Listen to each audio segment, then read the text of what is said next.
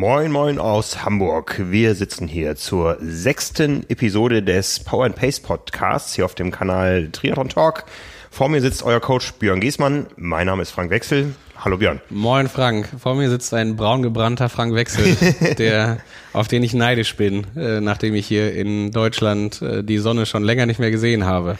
Ja, ich habe sie äh, eigentlich rund um die, ja, rund um die Uhr nicht, aber Ja. äh, als ich draußen war, hat sie immer geschienen. Außer einmal eine Stunde, das war die einzige Stunde, wo ich tatsächlich mal Fotos im Pool machen wollte. Da hat sie sich in der Wolken verzogen. Sonst, ähm, ja, ich war auf Fuerteventura. 15 Tage lang, inklusive An- und Abreisetag und hab äh, Sonne getankt. Ja, zu Recht. Äh, ich, ach so, habe ich das schon erzählt? Ich darf nächste Woche. Aber ich bin dann natürlich wieder nicht zum Trainieren. Ich mache das ja, bin nicht so vernünftig wie du und fahre da zum Trainieren hin. Ich fahre da immer zum Arbeiten nur hin. Nach Fuerteventura auch. Ja, nee, nächste Woche bin ich auf Lanzarote. Ab Dienstag geht's ins Trainingslager für eine Woche. Sehr schön. Ähm, ja, klingt immer toll, ist äh, Mit bedeutet viel Autofahren. Ja, mit äh, Patrick und Boris, die sind, wir treffen uns zu dritt und auch noch ein paar andere ähm, auf Lanzarote und äh, machen da so das letzte große Trainingslager, bevor so der erste Saisonauftakt dann in Salou zum Beispiel stattfindet. Ja, also der schnellste Radfahrer des Ironman Hawaii und der schnellste Läufer des Ironman Hawaii, Ja, ich äh, würde eigentlich sollen gerne mal. gegenseitig voneinander lernen. Ich, äh, äh, nee, ich hätte vor, Bock, eine Staffel anzumelden irgendwo vielleicht mal. Also, ich weiß nicht, äh, Felix in Rot, wenn du das hier hörst, äh, wir hätten Lust auf eine Staffel. Ich, ich, Björn ich, schwimmt. Ich, ich, ich wollte gerade sagen, ich würde auch schwimmen, das wird wahrscheinlich trotzdem noch irgendwie ganz gut klappen. Okay. Nee, ähm, ja, das ist, also gut, das ist natürlich dann, jetzt sind wir direkt äh, drin im Thema, das ist natürlich dann manchmal auch äh, inhaltlich nicht ganz so leicht übereins zu bringen. Ne? Also wir haben da jetzt wirklich mit, ähm, also ist auch echt für nächste Woche keine, keine kleine Herausforderung mit Boris einen sehr starken Radfahrer und mit Patrick einen sehr starken Läufer und alle auch, oder beide auch gut drauf. Ähm, natürlich auch von der Gewichtsklasse äh, liegen da einfach mal 12 Kilo zwischen knapp. Und ähm, das ist ja natürlich auch auf einer Insel, die dir natürlich äh, nicht unbedingt gerade zum Beispiel Körpergewicht verzeiht, im Sinne von, wenn es da leicht wellig, windig und Co. ist, dann äh, ist das gar nicht so einfach, das übereins zu bringen. Also es sieht auf jeden Fall nicht so aus, als dass die beiden dauerhaft zusammenfahren, sondern die ähm, kriegen da durchaus zwei unterschiedliche Trainingspläne und wir schauen dann, wie wir das legen können. Genau. Das ist das Thema. Trainingspläne fürs Trainingslager. Wir haben heute ein Schwerpunktthema Trainingslager. Kurz zur Einordnung. Wir befinden uns äh, heute jetzt kurz vor dem allgemeinen Start der März-Trainingspläne, die in der Triathlon-Ausgabe 178 erschienen sind. Wer von euch Abonnent ist, sollte den Code von uns bekommen haben. Ansonsten nutzt bitte das ähm, Anfragetool ähm, auf der Website unter trimark.de slash Trainingsplan. Da generieren wir euch dann einen neuen Code. Das passiert nicht automatisch, also wir müssen schon gucken, dass ihr auch äh, berechtigt seid und ähm, ja, äh, rechnet da mit ein, zwei Tagen. Ähm, bewahrt die Mails bitte auf, ja. Also wir haben viele Nachfragen. Ach, ich habe meine Mail gelöscht, äh, wo der Trainingsplan äh, Code drin war. Hätte ich jetzt gerne nochmal. Macht uns mehr Aufwand. Ähm, ja, also ein Code hat auch eine, eine gewisse Wertigkeit und ja, dementsprechend äh, solltet ihr was im Posteingang gehabt haben, sonst hakt bitte einmal danach und ähm, dann könnt ihr loslegen. Also wie gesagt, die März-Trainingspläne, da gehen wir nur ganz, ganz kurz drauf ein. Für die, die nicht ins Trainingslager fahren, was steht an im März? Ähm, genau, ich würde das nochmal auch inhaltlich einmal nochmal einordnen. Also wir haben ja jetzt gerade den Block hinter uns, wo durchaus Laufen als Schwerpunkt anstand. Ich hoffe, dass das bei allen gut funktioniert hat. Wir hatten das Thema Laufökonomie vor vier Wochen hier im Podcast, was wir da in dem Zusammenhang intensiver beleuchtet haben. Was auch nochmal jetzt großes Thema in der Triathlon 178 ist. Richtig, genau. Da ähm, ist das auch nochmal schön aufgelistet. Also wer da noch Anregungen braucht, ähm, da steht auf jeden Fall noch einiges drin. Ich habe gehört im Trainingslager, die Leute haben den Podcast mitgeschrieben. Und waren dann ganz enttäuscht, dass es das jetzt auch im Print gibt. Die hätten so. sich die Arbeit sparen Ja, können. ja, nee, da, ja, Ja. ja, das ist ja immer so, ähm, ich glaube, es sind schon immer sehr, zwei dann doch durchaus noch unterschiedliche äh, Formate äh, oder Medien, über die das gespielt wird. Also ich glaube schon, dass es im Podcast dann definitiv ein bisschen detaillierter wird, ist aber halt immer die Frage, hat man jetzt eine Stunde 39 oder was wir letztens hatten, äh, Zeit, sich das alles anzuhören und dann ist das im Print natürlich immer sehr komprimiert und aber trotzdem inhaltlich sehr wertig dargestellt. Also ich würde auch vorsichtig behaupten, als äh, sowohl der, der beim Podcast sitzt, als auch vielleicht hinter dem Artikel hin und wieder, äh, ich will nicht immer garantieren, dass ich bei beiden Sachen das gleiche erzähle. Also das ist auch durchaus so, je nach Format kann man das auch ein bisschen anders aufbereiten. Nimm das Beispiel mit der, ähm, wir hatten das im Laufökonomie Podcast, mit der Rechnung, wie viel schneller man sein kann auf einen Marathon, wenn man seine Laufökonomie um verbessert. Finde ich zum Beispiel verbal das darzustellen. Also ich habe hin und wieder die Mail oder Nachricht bekommen, dass man sich diese Passage auch zwei oder dreimal angehört hat, kann ich total nachvollziehen. Also äh, kann ich mir sehr gut vorstellen, dass es nicht so leicht ist. Das ist natürlich im Print dann alles viel, viel einfacher. Ne? Da hat man mhm. das einmal mhm. visualisiert vor sich und dann, ähm, genau, kann man das, kann man das nochmal nachlesen. Ähm, genau, also Laufen war Schwerpunkt ähm, im Februar. März ist jetzt gerade so, ist, ist nicht Fisch, nicht Fleisch, sage ich jetzt mal vorsichtig, weil das natürlich auch gerade noch so eine ähm, Phase ist, auch trainingsinhaltlich. Es ist jetzt noch nicht, es geht noch nicht ganz, ganz konkret auf die aller, allerersten Wettkämpfe zu. Also es sei denn, man startet jetzt in Südafrika, äh, wo du sehr früh mit dran bist. Aber es ist jetzt auch nicht mehr so richtig Wintertraining. Es ist aber das Gleiche mit dem Wetter auch. Wir müssen natürlich immer auch da ein Stück weit berücksichtigen, dass ähm, nicht jetzt jeder die Möglichkeit hat, Samstag, Sonntag vier Stunden schon draußen zu fahren. Was wir im März jetzt gemacht haben, ist auf jeden Fall diesen Kompromiss zu finden, als dass wie ich finde, das Training durchaus so auch im Rahmen der vorgegebenen Stundenumfänge pro Woche ähm, ja eingehalten wird dann durchaus ein bisschen intensiver auch stattfindet. Also irgendwo, glaube ich, die vier mal acht Minuten im, im Schwellenbereich, im EB-Bereich. Ich weiß jetzt nicht genau, in welchem Plan es war, aber habe in der Facebook-Gruppe aber gelesen, dass das durchaus eine fordernde Einheit gewesen ist. Oder jetzt, also eine fordernde Einheit kommt.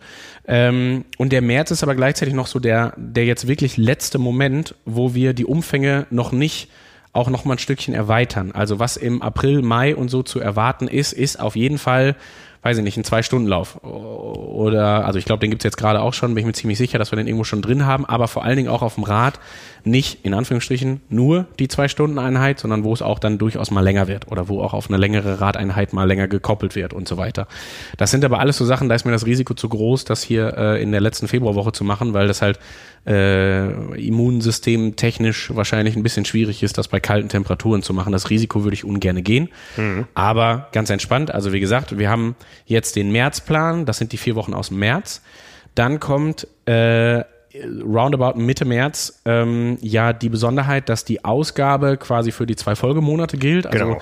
den, den Plan für April und Mai beinhaltet. Ja, die Triathlon-Ausgabe 179 ist April-Mai. Genau, hat zudem nochmal die Besonderheit, dass das nicht zweimal vier Wochen sind, sondern einmal vier und einmal fünf Wochen. Also es braucht sich keiner Sorgen, dass dieser Rhythmus der vier Wochen am Ende mit dem Wettkampf oder so nicht aufgeht, sondern wir haben das natürlich bedacht und wissen, dass manche Monate länger und manche kürzer sind, mhm. was die Tage angeht. Und bei der April-Mai-Kombination, also die zwei Monate April-Mai haben in der Summe neun Wochen. Kann man auch, glaube ich, nochmal gut in dem, wir haben das mal äh, videotechnisch dargestellt, äh, irgendwann, ähm, ich glaube, das war das zweite Erklärvideo, was wir ja. hatten, wo wir nochmal die Baukästen und so weiter deutlich gemacht haben.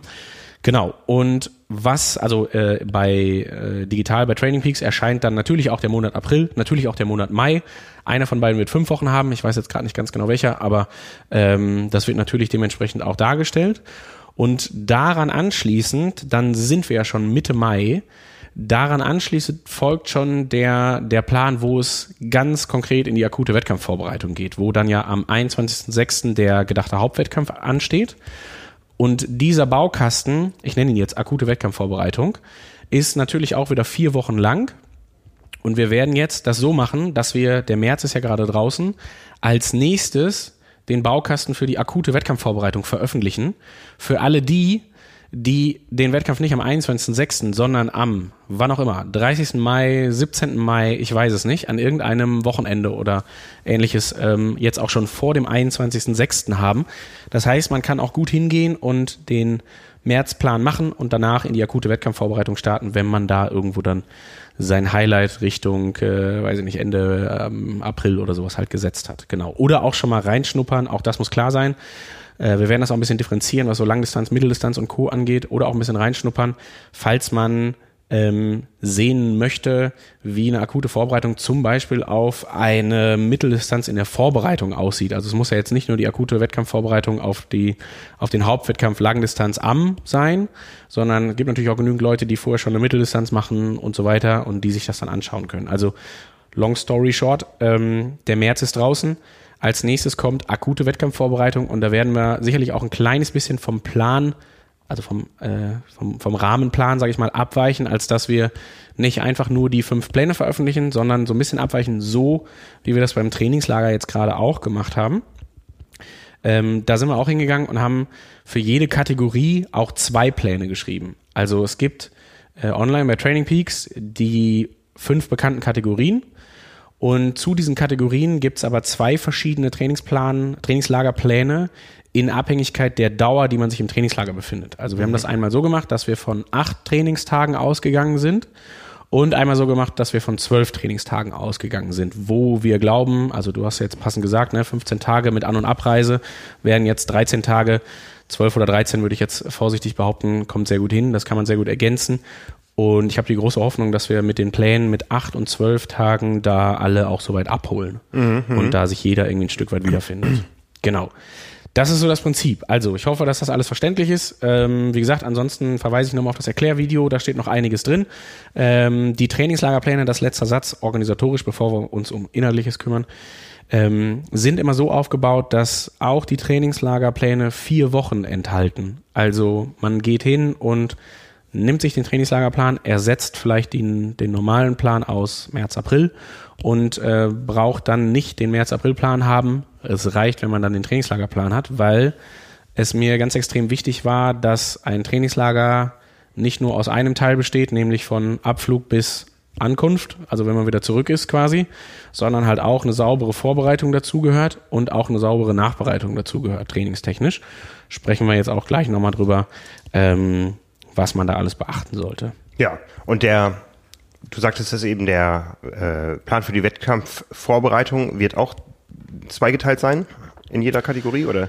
Ja, ich, ähm, also es gibt nicht nur, ich werde mir das nochmal genauer überlegen, wie wir das, ähm, wie wir das handhaben, weil ich möchte da auch zum Beispiel sowas haben wie einen zweiwöchigen Plan für eine Vorbereitung auf eine Mitteldistanz. Dann wird es nicht zu kompliziert, dann geht man hinterhin und hat den, weiß ich nicht, Aprilplan und setzt irgendwo den Zwei-Wochen-Block ein für Taperphase, Aktivierung und Co. für eine Mitteldistanz. Mhm. Und das natürlich dann in, äh, in, Abhängigkeit der Kategorien. Wir brauchen jetzt nicht äh, einen Vorbereitungsplan Mitteldistanz für einen Rookie. Wir brauchen auch, glaube ich, nicht für einen Qualifier einen Vorbereitungsplan für eine olympische Distanz. Also ohne das jetzt, ähm, ich will das jetzt nicht so salopp sagen, aber ich glaube, jeder, der die Idee hat, sich für Hawaii zu qualifizieren, bekommt es durchaus hin, eine olympische Distanz an einem Sonntag in der Vorbereitung einzubauen, ohne dass er dafür jetzt einen Taperplan äh, perfektioniert irgendwie braucht, sondern ja, ganz ehrlich, der kann einfach sein normales Training dadurch ersetzen, der kann einen Tag vorher vielleicht ein bisschen ruhiger machen, das ist aber auch nicht sein A-Wettkampf, deswegen bekommt das, glaube ich, jeder gut untergebracht. Und deswegen werde ich da ähm, auf jeden Fall nochmal hingehen und ähm, diese akute Wettkampfvorbereitung durchaus unterteilen in, weiß ich nicht, Vorbereitungsplan, Qualifier für eine Mitteldistanz über zwei Wochen, aber natürlich auch, klar, Qualifier, Vorbereitungsplan äh, oder akute Wettkampfvorbereitung, vier Wochen Langdistanz, 21.06. quasi Ziel, was man dann natürlich so schieben kann, wie man mhm. möchte. Mhm. Also lange Rede, kurzer Sinn, aber ich glaube, es werden nicht einfach fünf Pläne, sondern tendenziell ein paar mehr, so wie das jetzt gerade beim Trainingslager mit der ganzen Differenzierung auch, glaube ich, ganz gut funktioniert hat. Ja. Genau. So, so viel zum Organisatorischen. Gut. Frank, wie war es im Trainingslager und warum zur Hölle folgst du nicht meinem Qualifier-Trainingslagerplan? warum zur Hölle folge ich nicht deinem äh, Qualifier-Trainingslagerplan? Mm, das Trainingslager war gut. Ich habe es äh, gestern schon etwas ausführlicher im äh, Carbonolactat-Podcast äh, erzählt. Es war gut, weil es richtig gut vorbereitet war. Ich bin noch nie so gut vorbereitet in ein Trainingslager gefahren. Und es war für mich gut, weil ich äh, mal komplett mein eigenes Ding machen konnte ich war als Jugendlicher in Trainingslagern, da gab es einen Trainer, der das Programm vorgegeben und so weiter. Ähm, ich war zuletzt in Trainingslagern, da war ich eigentlich eher zum Fotografieren da und habe nebenbei trainiert und jetzt konnte ich wirklich mal mich auf das konzentrieren, was mir wichtig war. Ähm, ja, ich äh, bin bekannt dafür, dass ich immer so Last-Minute-Schwimmgeschichten mache. Ja, also auch letztes Jahr vor Rot. Ich glaube, ich habe im April angefangen zu trainieren und bin dann in Rot mit Kamera, wofür mich Leute auch in Trainingslagern immer noch hassen, äh, in einer Stunde zwei geschwommen. Ähm, äh, ich wollte auf jeden Fall einen Schwerpunkt auf Schwimmen setzen ähm, und ich wollte äh, Radkilometer sammeln, Outdoor. Wollte Dinge machen, die man in Hamburg schwerlich tun kann, wie ähm, äh, Kraft am Berg. Kann man natürlich alles auf der Rolle simulieren und so. Ähm, und ich wollte auch äh, mental in Wettkampfstimmung kommen, was ehrlich gesagt ähm, vorher noch nicht so ganz da war. Ja, also ich wusste immer, einmal in Südafrika, habe die Tage gezählt, aber so richtig heiß, äh, dafür fehlt mir einfach noch so ein paar Einheiten und äh, die habe ich gemacht. Und so ist das Ganze dann auch in Verbindung, ich habe mir natürlich den Qualifier Trainingsplan in Training Peaks installiert. Ähm, auch in Verbindung damit, ähm, ich glaube, der Aufbau war ähnlich, aber es gab dann auch eben Möglichkeiten, sich mal irgendwo Trainingsgruppen anzuschließen oder so und, und auch zu lernen und, und, und dabei zu reden, wo sich dann einfach Dinge anders dargestellt haben. Hast du den Abonnentencode dafür benutzt oder den für den Einmalleser? Äh, ich habe einen Spezialcode. Ah, okay. Gut, da wollte ich noch fragen. Ja, ähm, ja und ähm, jetzt mache ich hier die, äh, ich bin jetzt der Fragende quasi. Ähm, sag mal, wie du den Zeitpunkt ausgewählt hast, warum du das Trainingslager ausgerechnet da gemacht hast. Also Ausgangsstatus ist ja, Südafrika ist am 30.3. Am 29.3. 29.3., Entschuldigung. Ja. Also Grundkonstellation Ironman Südafrika am 29.3. Äh, Skiferien in Hamburg die ersten beiden Märzwochen. Das war mal der ursprüngliche Plan, wirklich äh, die ersten beiden Märzwochen nach Südafrika zu fliegen, äh, nach äh, Fuerteventura zu fliegen mit der Familie und äh, dann quasi zwei Wochen danach das, äh, den Wettkampf zu machen. Hätte man auch machen können, dann hätte ich jetzt allerdings einen großen Trainingsblock hier mit hohen Umfängen irgendwie realisieren müssen. Mhm. Ähm, für die großen Umfänge ist es äh, vier bis zwei Wochen vorm, vorm Hauptwettkampf einfach zu spät. Da stehen andere Dinge im Fokus. Ähm, so dass ich mir dann überlegt habe, wann wäre für mich der optimale Termin und äh, Jahreswechsel ist immer so ein Thema. Äh, es passte eigentlich so ideal, dass ich gesagt habe, Jahreswechsel, trainierst bis Weihnachten, dann machst du ein bisschen Pause. Gut, die Pause ist dann eine Woche länger geworden, weil äh, ich, ich erkältet war. Ähm, aber dann einen schönen drei Wochen Block im Januar. Ähm, zwei Wochen Fuerteventura. Also eine Woche Erholung, zwei Wochen vor der Ventura. Diese Woche ist wieder so eine richtig schöne Entlastungswoche. Äh, und dann nochmal drei Wochen an dem arbeiten, was jetzt noch fehlt, und dann zwei Wochen tapern. Ja, also es war bewusst dann so gesetzt. Ähm, die Vorbereitung ist natürlich verkürzt gegenüber Leuten, die in Hamburg, Frankfurt oder Rot starten. Mhm. ähm, darum ist auch die Treppe ein bisschen steiler, die ich hochgegangen bin. Mhm. Äh, ich konnte aber jeden Tag auch die Treppen wieder hoch und runter gehen ohne Schmerzen. Ja, mhm. also äh, das, das vorweggenommen. Ähm, für mich war das einfach die Entscheidung, ich brauche jetzt diesen Umfangsblock äh, und ich brauche die Outdoor-Radkilometer. Äh, ich kann im Laufen vielleicht ein bisschen zurückstecken, ähm, was ich vor allem in der ersten Woche gemacht habe. In der zweiten kamen dann doch meine üblichen Umfänge zustande. Ähm, ja, und es passt einfach insgesamt vom Timing für mich wo ich jetzt ja auch ein bisschen Erfahrung gesammelt habe über die letzten Jahre mit, mit Langdistanzen. Ich habe jetzt ja drei Stück gemacht in den letzten Jahren, habe fünf in meiner ganz fernen Vergangenheit gemacht, wo ich gesagt habe, das, das wird für mich aufgehen. Wir haben uns ja auch mal drüber unterhalten, wann so der optimale Termin war. Ja. Es passte einfach und ähm, ich bin nicht der Großgruppenradfahrer, ja, aber ich habe immer irgendwo Trainingspartner gefunden, wo es wo es passte, die dann auch meine Dinger mitgemacht haben, außer dass keiner mit mir die 200 Kilometer fahren wollte. Unverständlich. Äh, Habe ich auch gestern schon in den Podcast reingehört, äh, das Argument mit ähm, Überdistanztraining und dass man dann im Wettkampf weiß, wenn man schon mal 200 Kilometer vorher im Training gefahren ist, dann sind ja die 180 quasi kein Problem, ne, so ungefähr. Ich frage mich dann immer, warum macht man das beim Laufen nicht? Also warum läuft man nicht mal 50 in der Vorbereitung?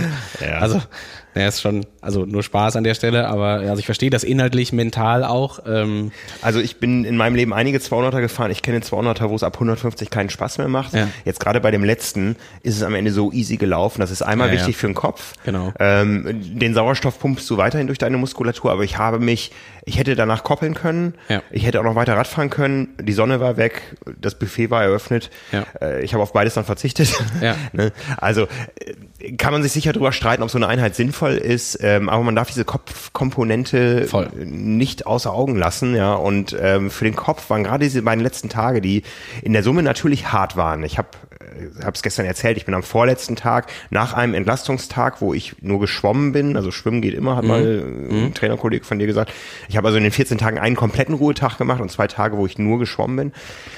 Die letzten drei Tage waren eben drittletzter Tag Schwimmen, zweitletzter Tag nur eine Einheit, aber das waren eben acht Stunden Rad. Mhm. Ähm, und am letzten Tag morgens nochmal schwimmen, ganz, ganz easy. Ähm, dann 100 Kilometer Rad, gefühlt ein bisschen gesteigert. Also wir mhm. sind ganz locker losgefahren. Ich habe eine Podcast-Aufnahme mit einer jungen Pro Profiathletin on the road gemacht quasi. Ach, cool.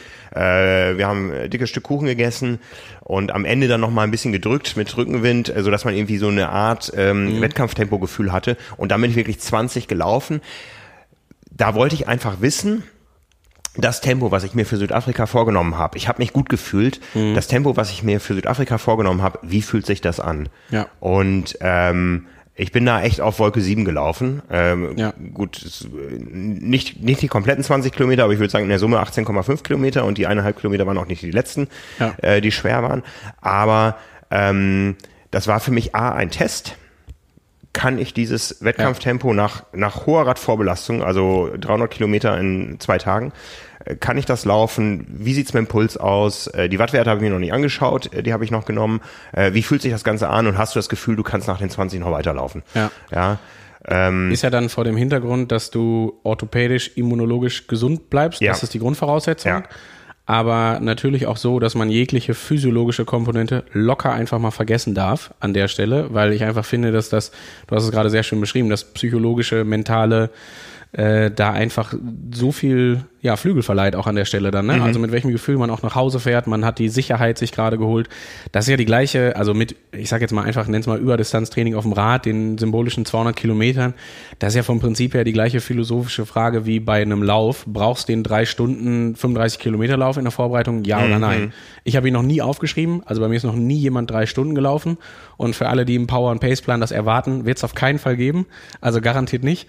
Ähm, äh, aber kennen auch genügend Leute, die sagen, ne, wenn ich nicht zweimal vorher in der Vorbereitung drei Stunden gelaufen bin, dann äh, fühle ich mich nicht bereit, habe ich nicht die Sicherheit, was auch immer. Und das ist ja total, also da, ist, da, da hört auch jegliche Trainingswissenschaft an der Stelle auf. Man muss nicht physiologisch begründen, machen drei Stunden Laufen Sinn, ja oder nein.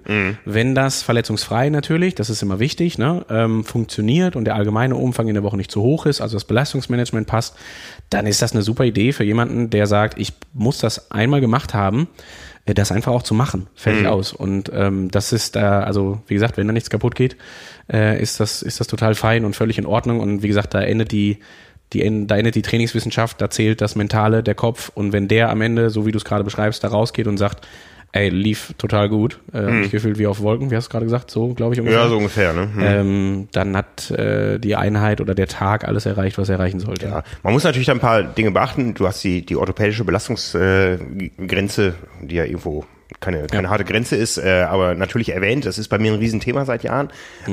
Ich habe eher das Gefühl gehabt, dass ich ähm, ich habe es gestern auch schon erwähnt, am Anfang bin ich drei Stunden mit Rückenschmerzen gefahren äh, oder hatte ich nach drei Stunden auf dem Rad Rückenschmerzen, die hatte ich am Ende nach acht Stunden nicht Ja, mehr. ja. Ja, also ähm, die Orthopädie hat das Ganze mitgemacht, da habe ich jeden Tag ganz genau in mich reingehört. Ich habe mir auch zwei Massagen gegönnt, um einfach ein bisschen an den Entlastungstagen da äh, an meinem Körper zu arbeiten. Ähm, habe sehr gesund insgesamt gelebt, ähm, aber natürlich habe ich in mich reingehört, sowohl physiologisch als auch orthopädisch macht das Sinn. Ja, ich hätte jederzeit auch abbrechen können. Ja, ähm, das war auch so für mich so ein bisschen gut, da kann man sich jetzt auch drüber streiten, ob das sinnvoll ist. Ähm, dieser Lauf, ähm, der letzte nach dem 100 Radfahren, die 20 Kilometer bestanden quasi aus dreimal sechs Kilometern äh, plus etwas. Ähm, die ersten sechs waren mit einer Profiathletin, die das gleiche Tempo in ihrem Trainingsplan drin hat. Das passte, war ein Ja. gutes Match. Ich hätte danach aussteigen können und dann gab es den organisierten Leuchtturmlauf äh, mit mit äh, zwei Benefits. Ähm, das eine ist äh, Verpflegung und das zweite ist ein Auto. Also Ja. ich hätte, ich hätte auch jederzeit auf das Auto warten können und mitfahren können, aber ich wusste auch, oben gibt's Verpflegung. Und Ja. das waren für mich zwei Faktoren, wo ich sagte, das ist eigentlich eine ideale Chance. Das war letztendlich mein Testwettkampf. Ja. Ja, ähm, zwischen dem Ironman Südafrika und der Challenge Rot letztes Jahr im Juli gibt es bei mir keinen Triathlon. Ja. Ja, das war aber etwas, was ähnlich ist. Mich haben auch viele verrückt erklärt, wie, du machst keinen Wettkampf vorher, du musst auch testen oder so. Nein, muss ich nicht. Ich habe genug Erfahrung gesammelt über die letzten Jahre. Ja. Ich, äh, ähm, ja, das, das war letztendlich für mich wirklich so ein, so ein richtiges Schlüsselding, wo ich sage, okay, was mir aber auch wichtig war, war, es war der vorletzte Tag, es hatte irgendwann dann auch ein Ende vor Sonnenuntergang, äh, wo ich wusste, ich fliege am nächsten Tag quasi im Sonnenuntergang weg. Das ist auch was, was man nicht außer Augen verlieren sollte. Ähm, ich hätte noch Zeit gehabt, am letzten Tag zu trainieren, am Abreisetag. Ja, aber da habe ich dann wirklich gesagt, nee, das Trainingslager war gut. Ähm, ich möchte nicht das Fenster aufmachen jetzt, um mir noch irgendwas wegzuholen. Äh, ich gehe diesen letzten Tag ganz locker an, packe meine Sachen, Ja. gehe nochmal shoppen, lass mir Zeit beim Frühstück. Ja. Ähm, dass ich, dass ich beim Frühstück und Abendessen an den Buffets verdammt auf mich aufgepasst habe, habe ich gestern schon erzählt im, im anderen Podcast. Also das gehört für mich alles dazu. Ähm, es war wirklich mal ein, ein Trainingslager mit vollem Fokus auf Südafrika. Ja, und Äh, so ähnlich werden zumindest die Leute, die im Qualifier-Modus trainieren, ihre eigenen Camps ja auch angehen. Ich ordne das nochmal trainingswissenschaftlich ein, gerade vom Zeitpunkt. Ähm, wenn man so wirklich mal uns äh, die Basis überlegen, wofür ist denn eigentlich ein Trainingslager da? Also natürlich und das finde ich ist ein Argument, was absolut nicht zu unterschätzen ist, ist, es ist auch ein bisschen Flucht vor dem Alltag. Ne? Man will auch mal raus. Ganz klar. Man hat halt den Riesenvorteil, dass man nicht nur mehr trainieren kann, sondern man kann auch mehr schlafen, mhm. muss keinen Haushalt machen, nicht einkaufen gehen, kein Essen machen, etc. pp. Also ähm, das halt, finde ich, immer ein ganz, ganz wichtiges Argument, was man bei der Geschichte nicht vergessen darf. Ähm, so dieses, ja, auch das, das, dieses Stückchen Urlaubsfeeling, was ja, natürlich absolut. auf jeden Fall dabei ist. Ähm, das andere ist natürlich, klar, die physiologische Anpassung. Du hast das eben treffend gesagt, du hättest jetzt selbst wenn du hier nicht gearbeitet hättest, äh, zwei Wochen lang, wahrscheinlich nicht die Möglichkeit gehabt, diese Umfänge stemmen zu können. Mhm. Erstens wären die Wege weiter gewesen, also du hättest zum Schwimmbad fahren müssen, du hättest nicht einfach morgens quasi aus dem Zimmer fallen können und in den Pool springen können. Ähm, du hättest die Radfahrten anders vorbereiten müssen, weil du hättest dich wettertechnisch da ganz anders drauf einstellen müssen und einen 20 Kilometer Koppellauf nach einer 100 Kilometer Einheit hier bei gerade 4 Grad und Nieselregen wäre natürlich fürs Immunsystem auch, äh, ja, also mindestens mal eine Härteprüfung, wenn nicht halt äh, einen, jetzt wollte ich gerade Todesurteil sagen, so schlimm wäre es nicht gewesen, aber äh, sicherlich ein No-Go gewesen. Da mhm. hättest du die mhm. Garantie wahrscheinlich gehabt, dass du krank gewesen wärst. So. Und ähm, deswegen hast du gerade zwei ganz wichtige Punkte angesprochen. Das erste, was sichergestellt sein muss, finde ich, wenn man ins Trainingslager fliegt, ist, dass man da gut vorbereitet hinfliegt. Man hat da auf keinen Fall Spaß, wenn man vorher, äh, weiß ich nicht, 200 Kilometer am Rad gesessen hat äh, in den letzten drei Monaten und dann versucht, in diesen ein bis zwei Wochen, was auch immer, alles nachzuholen, was man irgendwie in den letzten Wochen, Monaten versäumt hat. Das klappt auch nicht. Also mhm. die Wahrscheinlichkeit ist sehr groß, dass das eher sogar nach hinten losgeht und dass man dann krank wird und co. Auf der anderen Seite muss man sagen, selbst wenn man das Trainingslager gut durchbringt, sind halt die, ich sag's jetzt einfach mal, sechs bis acht Wochen vorher, die man sinnvoll zu Hause trainiert, auch durch nichts zu ersetzen. Die kann man nicht nachholen in dem Trainingslager. Das funktioniert halt einfach nicht, ne? weil der Impact von den sechs bis acht Wochen oder gerade auch der Reiz und so weiter viel, viel größer ist als all das, also in der Summe jetzt gerade akkumuliert, äh, gerade auch im Sinne von Belastungstagen, Wochen, Entlastungstagen, Wochen, ähm, ganz anders ist, als das im Trainingslager dann irgendwie nachzuholen sein könnte. Der zweite Punkt neben der guten Vorbereitung ist, ich möchte ein Trainingslager natürlich auch, also ich möchte den Effekt ja auch mitnehmen und nutzen. Also was du jetzt gemacht hast, ist der Trainingsload, also die Belastung jetzt gerade war ja ein bisschen größer als das, was du zu Hause hättest Absolut. machen können, als aber auch was du zu Hause in den letzten Wochen gemacht hast. Jetzt erfolgt in einer Entlastungswoche eine Anpassung, die wird auch relativ zügig funktionieren. Also ich würde jetzt wetten, dass wenn du dich in drei, vier Tagen aufs Rad setzt oder läufst und so weiter, wenn alles wieder gut und frisch ist, ähm, dass du sicherlich ein anderes Gefühl auch durchaus mitbringst als äh, noch vor der Zeit auf Fuerteventura. Und dann hast du jetzt gerade noch den großen Vorteil, dass du ja noch drei Wochen zu Hause hast, wo du dir wiederum diesen Effekt zunutze machen darfst. Also im Sinne von, wenn du eine erhöhte Leistungsfähigkeit jetzt gerade mitbringst aus dem Trainingslager, bedeutet das natürlich auch, dass diese erhöhte Leistungsfähigkeit irgendwo in all den weiteren Trainingseinheiten, die jetzt anstehen, äh, irgendwie einfließt. Also mhm, banales mhm. Beispiel, du hast, weiß nicht, bis ins Trainingslager gefahren, hast 270 Watt an der Schwelle gehabt. Wenn du jetzt 285 mitbringst, nach dem Trainingslager, ist jetzt sehr salopp erklärt, aber ich glaube, es wird klar, was ich sagen will dann äh, kann man sich das ja runterrechnen, dass auch prozentual jedes Watt mehr, was du jetzt gerade mit in das Heimtraining bringst, natürlich wieder ein Mehrreiz ist. So. Mhm. Und ähm, das ist natürlich ein ganz, ganz großer Vorteil. Ich mache das immer, das ist zwar, also das Thema ist schwierig, aber ich reiße es trotzdem mal an. Ich sage halt immer wieder, das ist der äh, der Benefit in sehr fetten Anführungsstrichen gerade, den du hast, wenn du Epo-Doping betreibst, liegt halt einfach nicht darin, dass du am Wettkampftag selber davon profitierst, sondern im Training dich mehr belasten kannst, weil du eine Mehrleistung mitbringst. Deswegen, jetzt machen wir das philosophische Fass mit Sperren und Co. nicht auf, aber deswegen ist halt eine zweijährige Sperre halt eigentlich auch ein Witz, weil das ein Riesenvorteil für den Athleten ist, diese zwei Jahre zu nutzen, um dann äh, jetzt, um Gottes Willen, wir machen jetzt keine Namen und Co., sonst, sonst äh, wird es zu kritisch an der Stelle, aber haben wir im Triathlon des Öfteren schon erwähnt, dass jemand zwei Jahre gesperrt war wegen einer, wegen, wegen eines Vergehens, äh, dann wiedergekommen ist, einen Tag später ein Rennen gemacht hat und das dann gewinnt und sich für Hawaii qualifiziert in Mexiko. Ähm, das sind natürlich Sachen, ja, da, da, da steht der Trainingswissenschaftler da und weint, zweierlei. Ja, ne? Zum ja, einen ja. wegen des Sports und weil der gerade versaut wird, zum anderen auch, weil äh, der Athlet, wenn er da dann teilweise auch aus dem Testpool raus ist, einen riesen Vorteil im Training hat. Und vom Prinzip her ist das im Trainingslager ja nichts anderes. Du hast einen Mehrtrainingsreiz, dadurch erfolgt eine Anpassung. Mhm. Ähm, und die Anpassung machst du dir im Nachgang halt auch zunutze. Deswegen würde ich halt bei der Auswahl des Trainingslagerzeitpunkts immer überlegen, kann ich denn die Effekte, die ich in diesem Trainingslager erzielen will, mir nachträglich noch zunutze machen für das, was ich da jetzt gerade trainingstechnisch äh, oder leistungsmäßig als Zielsetzung habe. Und Du hast ja jetzt, wie du es eben schon gesagt hast, einen relativ verkürzten Zeitraum gehabt. Also du bereitest dich ja jetzt nicht ein halbes Jahr oder neun Monate oder so auf deinen Hauptwettkampf vor. Und ich würde sagen, für den Zeitraum, den du zur Verfügung hast, hast du das auf jeden Fall sehr gut hinbekommen, ne? dich da gut vorbereitet zu starten, ähm, das Trainingslager zu absolvieren. Jetzt können wir uns streiten, ob die 200 Kilometer, die philosophische Frage an der Stelle, ja. egal. Ähm, und wenn du das jetzt gut nachbereitest und die nächsten drei Wochen noch sehr gut gestaltest, dann hast du für den Zeitraum, den du da hattest, auf jeden Fall eine ganze Menge richtig gemacht. Für alle anderen muss man halt da immer, also muss jeder für sich auch so ein bisschen die Überlegung finden, ähm, wo kann man das Trainingslager jetzt gerade setzen? Also nehmen wir mal unsere Power and Pacer, die im November zum Beispiel anfangen zu trainieren, Anfang November, die haben jetzt ihren Hauptwettkampf im Juni, was ja so, ich sage jetzt mal vorsichtig, der Regelfall ist. Ist klar, dass das jetzt nicht für jeden gilt, aber äh, jeder andere adaptiert das jetzt gerade im Sinne der Baukästen und Co. auf, sein, auf seine Saison. Ähm, aber das ist dann natürlich der Zeitpunkt, wo man sagen würde, naja, im November, Dezember ein Trainingslager zu machen, macht nicht wirklich Sinn jetzt gerade, weil das ist noch so die Phase, wo man erstmal wieder reinkommt und so weiter. Januar, mhm. ja, kann man machen, finde ich zum Beispiel, aber kann man nur machen, wenn man garantieren kann, dass man noch ein zweites Trainingslager anschließen kann. Also wenn es wirklich nur ein Trainingslager gibt und nur ist jetzt wieder in, in Anführungsstrichen, weil wir müssen an das monetäre, finanzielle und Co. denken. Äh, nicht jeder hat die Möglichkeit, irgendwie ins Trainingslager zu fliegen oder zu fahren ähm, dann finde ich Januar noch relativ früh, wenn man nicht gerade irgendwie im, weiß ich nicht, März, April noch mal ein zweites anschließen kann, weil ich sag mal, zu verlangen, dass man dann im Februar da auf das Trainingslager drauf wieder einiges trainieren kann, ist halt meistens relativ schwierig, ja, weil man ja. doch noch mhm. an Indoor-Training und Co. gebunden ist.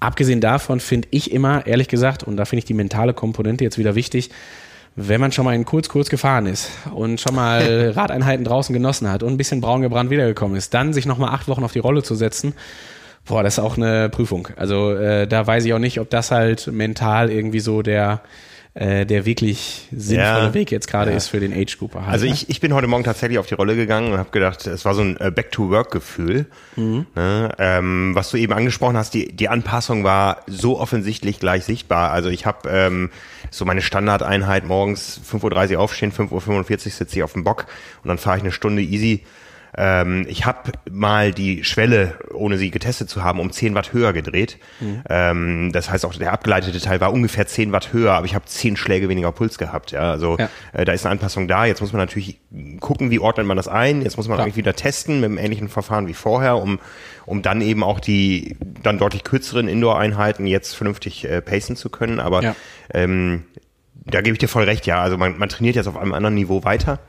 Ähm, und äh, das funktioniert aber auch eben nur mit, äh, mit einem Trainingslager im vier Wochen denken, dass man eben vorher gut entlastet da reingeht, damit man wirklich das Trainingslager richtig gut durchziehen kann. Ich habe genug Leute gesehen da und auch von den, von den Guides und Coaches gehört, ich habe ja zwei Trainingscamps übergreifend äh, besucht und als ich ankam, war aus dem einen Camp die erste Woche rum und als ich abgereist mhm. bin, war aus dem zweiten Camp die erste Woche rum und ich habe bei beiden gehört, ah, wir müssen rausnehmen, die sind schon ganz schön am Anschlag. Ne? Ja. Und äh, so habe ich mich nie gefühlt. Ja, ich also, weiß halt auch, dass, äh, also ich habe ja selber mal mit Hannes auch ein Camp gemacht. Ähm, und es gibt ja immer so eine Mindestanforderung, die du an Kilometern auf dem Rad mitgebracht haben solltest. Also eine ja. deutliche Empfehlung. Und die liegt, mhm. glaube ich, weiß nicht ganz genau, aber bei 300 vielleicht. Also irgendwie so, wo man sagen würde, naja, ist jetzt, also ist jetzt sechsmal am Rad gesessen vorher. Ja. Irgendwie auch zehnmal, wenn es zehnmal eine Stunde ist, so ungefähr halt, ne? Ja. Ähm, und da gibt's schon viele, die das auch dann nicht machen. Was aber, also im Sinne von, wenn ich das als Urlaub sehe und auch in der Lage bin, für mich selber zu wissen, dass ich auch mal Einheiten ausfallen lassen sollte dann und es eben nicht übertreibe, total cool. Also mhm. muss man halt auch sagen, ne? dann darf es gerne auch ein Trainingsurlaub sein oder sowas halt. Ähm, und auch das macht, wie ich finde, total viel Sinn und kann sehr viel Spaß machen. Wenn man das Trainingslager aber sich zunutze machen will, dann ist immer die Frage, habe ich Spaß dabei, wenn ich vorher nur 200 Kilometer gefahren bin? Ne? Und das ja, ist dann ja. immer so. Mhm ähm, ja, meistens ja auch so, dann tut der Hintern weh und die Knie und irgendwann auch der Rücken und so weiter und so fort und dann wird es irgendwann auch echt beschwerlich. Ja, also bei mir standen im Januar äh, 900 Kilometer. Ja. Ja, größtenteils Indoor gefahren, also ich bin zweimal draußen gefahren. Soll also. ganz gut erfüllt, genau. Mhm. Gut, ähm, vielleicht nochmal ganz kurz, was mir bei der Einordnung des Zeitpunkts ziemlich wichtig ist, ist, wir reden jetzt die ganze Zeit über Fuerte, Lanzarote, Kanaren, Mallorca, was auch immer. Mhm. Ähm, ich finde, wir müssen da auf jeden Fall auch erwähnen, dass wir jetzt mal davon ausgehen, dass ich sag mal, ein Trainingslager im Jahr ist ja schon für, aller, für die allermeisten unserer Hörer so das höchste der Gefühle. Ähm, also kaum jemand wird jetzt gerade zweimal ins Trainingslager fahren, schätze ich. Und ähm, dann würde ich halt immer vom Zeitpunkt her das natürlich relativ früh wählen im Sinne von vielleicht so im Februar, März, wo wir in Deutschland noch nicht die stabilsten Temperaturen haben. Und das macht sicherlich dann ähm, am meisten Sinn, sich da irgendwo Umfänge zu gönnen, ähm, wenn man da einmal irgendwie die Chance hat, für Zeitraum X äh, irgendwo in sonnige Gefilde zu fliegen. Was man auf jeden Fall aber auch bedenken muss, auch wenn das jetzt natürlich hier heute vielleicht so ein bisschen untergeht, weil es äh, ja dann wahrscheinlich kein 14-tägiges Trainingslager zu Hause gibt oder sowas, aber auch in Anführungsstrichen Trainingslager zu Hause kann etwas total Wichtiges und Sinnvolles sein, um das zu machen, egal ob jetzt in Vorbereitung zum eigentlichen Trainingslager, als Ersatz für oder in Nachbereitung zum geschehenen Trainingslager. Mhm. Ähm, da muss man halt auch klar hingehen und sagen, naja, die Anpassung ist bei 23 Grad genau die gleiche wie bei 3 Grad, ob man das auf der Rolle fährt oder nicht. Das Training ist auch erstmal wiederum egal. Ja, ist nicht so schön, aber physiologisch macht es keinen Unterschied. Und ähm, was ich da immer für mich als Athlet überlegen würde, ist einfach, habe ich die Chance auf ein Trainingslager, ja oder nein? Ähm, und je nachdem, wie ich das beantworte, überlege ich mir, wo ich vielleicht im Jahresverlauf die Möglichkeit habe, mir den ein oder anderen Tag oder das, die eine oder andere, den einen oder anderen Block frei zu schaufeln, um da irgendwie mehr Training einzubringen. Ganz banales Beispiel ist immer Feiertage. So, mhm. also habe ich irgendwie, weiß nicht, wie sieht's aus an Ostern, Frohen Leichnam, Christi Himmelfahrt, Pfingsten, was haben wir noch? Ich glaube, das war's. Also wir sowieso hier nicht in Hamburg, aber ähm, als Kölner hast du eine Rosenmontag vergessen. Ja, gut. Da, das trainiert man nicht. Da achtet man eher darauf, dass äh, man da sich keine ansteckenden Krankheiten holt. das ist aber ein anderes Thema. Ähm, nee, genau. Und ähm, sich diese Tage rauszupicken und da einfach zu schauen, ob man da nicht irgendwie, weiß ich nicht, den Brückentag nehmen kann, wenn man den dann braucht an Frohen Leichnam und Christi Himmelfahrt zum Beispiel, theoretisch, also der Freitag. Ähm, und diese vier Tage sich einfach frei zu schaffen. Und ich meine, vier Tage frei ist ein perfekter Trainingsblock. Also mhm. hinzugehen, vielleicht darauf zu achten, den Mittwoch vorher irgendwie nicht den aller, allerhärtesten Arbeitstag zu haben, abends das Trainingslager ganz gut vorbereiten, sowas zu machen, wie schon mal den Einkauf fürs Wochenende erledigt zu haben, etc. pp. Und dann wirklich hinzugehen und da vier Tage sehr sinnvoll zu trainieren, finde ich total super. Und ähm, muss man halt auch klar sagen, hat auch definitiv Vorteile dem eigentlichen Trainingslager gegenüber, weil du das natürlich sukzessive einsetzen kannst. Also kannst ja jetzt auch hingehen und das einmal im Februar machen, einmal im März, einmal im April, einmal im Mai, wohingegen du jetzt nicht jedes Mal in den Monaten eine Woche nach Mallorca fliegen würdest zum Beispiel. Ne? Und ähm, ist übrigens sehr frustrierend, über Trainingslager zu reden, wenn man draußen den Nieselregen sieht. Aber gut, okay. Egal. Ähm, äh, und das muss man sich halt auch ähm, an der Stelle immer vor Augen halten, dass man das entweder in Verbindung zum eigentlichen Trainingslager macht oder halt auch zu Hause dann ganz gut hinbekommt und da nicht abschrecken lassen. Nur weil alle nach Lanzarote oder Fuerte fliegen, heißt das nicht, dass man das selber auch machen muss.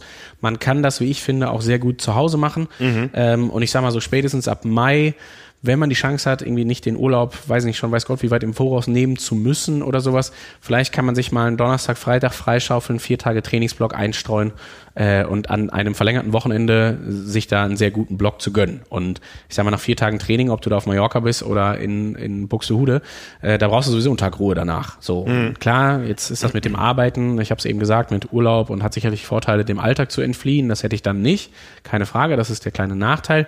Aber gerade jetzt so in Gedenken an das Finanzielle, an das Monetäre, ähm, ist ja das vielleicht auch ein, eine gute Ersatzmöglichkeit. Also ich sag mal, diesen Acht-Tages-Block zu Hause, ja, bin ich mir sehr sicher, dass man den im Mai in Deutschland auch gut bewältigen kann. Ne? Auch da ja. kann man irgendwie mal äh, weiß ich nicht, irgendwas zwischen, jetzt weiß ich nicht ganz, wie die Einordnung war, aber so von 15 bis äh, 25 Stunden, schätze ich jetzt mal, war so die Range der Trainingslagerpläne von Rookie bis Qualifier.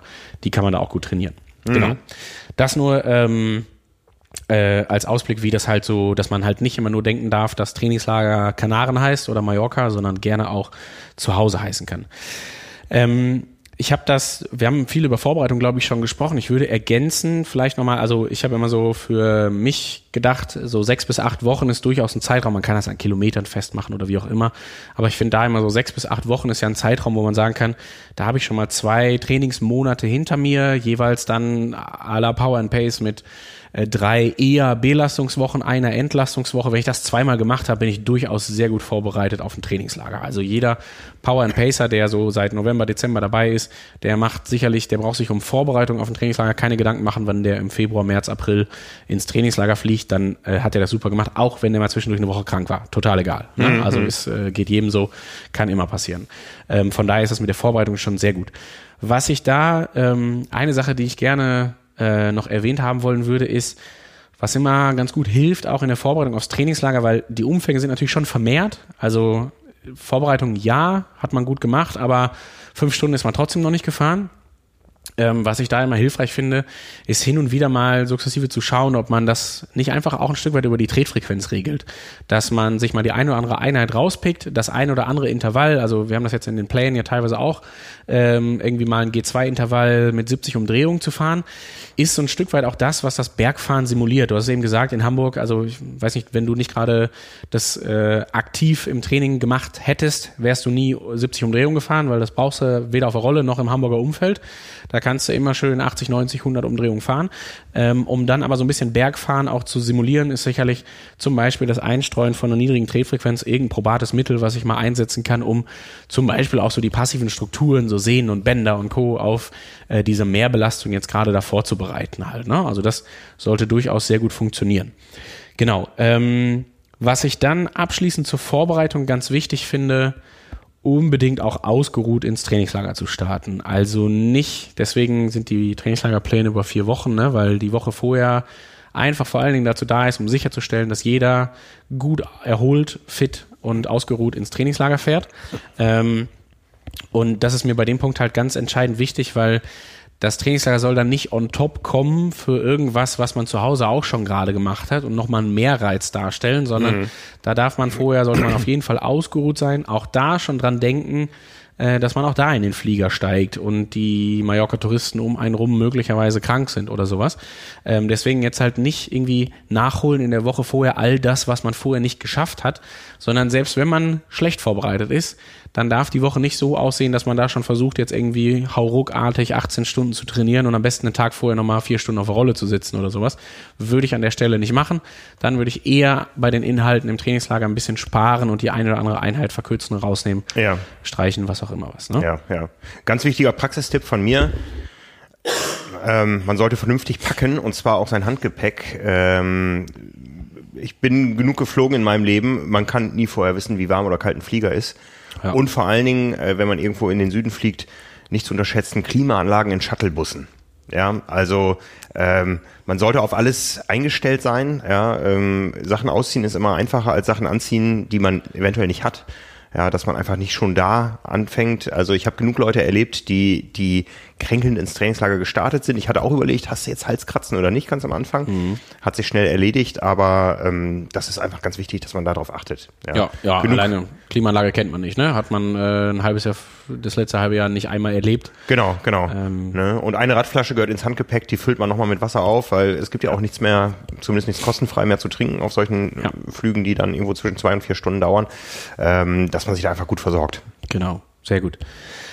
Gut, ich glaube zum Thema Vorbereitung ähm, sollte das soweit klar sein. Haben wir irgendwas vergessen? Ich wüsste, also packen finde ich gut, ist ein guter Tipp. Ich hätte jetzt bei allen Profis oder Leuten, die ins Trainingslager, also wir wollen es jetzt nicht übertreiben, aber klarer Fall für Profis, wenn du jetzt nicht gerade, wenn du jetzt auf Fuerteventura bist oder auf den Kanaren, wo du Sicherheit hast, ist fein, aber so nach Mallorca sage ich halt, also ist die klare Ansage auch immer die Rolle dabei zu haben, ne? So frustrierend wie es ist, ins Trainingslager eine Rolle mitzunehmen, aber ja. äh, es gibt schöne klappbare, faltbare Rollen, äh, die man, die man anwenden kann, wo man das Rad ganz normal draufstellt oder auch freie Rollen oder wie auch immer. Und da muss man einfach sagen, dass für einen Profi halt äh, ja einfach eine Verpflichtung in äh, Regionen, wo das Wetter nicht so stabil ist wie jetzt gerade auf den Kanaren, irgendwie eine Rolle mitzubringen, um halt auch da kein Wetterargument zu ja, haben. Halt, ja. ne? was, was man noch mitnehmen sollte, weil der Trend, den ich beobachte, geht ganz klar im Age-Group-Bereich dahin, dass man äh, ohne Rad anreist und sich ein Mietrad nimmt vor Ort. Äh, was da immer hilfreich ist, ist ähm, darüber nachzudenken, ob man nicht seinen eigenen Sattel mitnimmt. Ja. Weil nichts ist schlimmer, als äh, einen unpassenden Sattel zu haben und an den ersten drei Tagen sich die zwei Wochen zu zerstören, weil man einfach nicht mehr sitzen kann und will. Ja. Könnten wir jetzt eine Stunde drüber reden, über Vorbereitungen, was das Rad angeht. Ja. Absolut richtig. Äh, eigener Sattel als auch Position sauber ausmessen und das Zauberwort heißt an der Stelle Nachsitz. Also wie weit ist der Sattel hinter der Tretlagermitte quasi?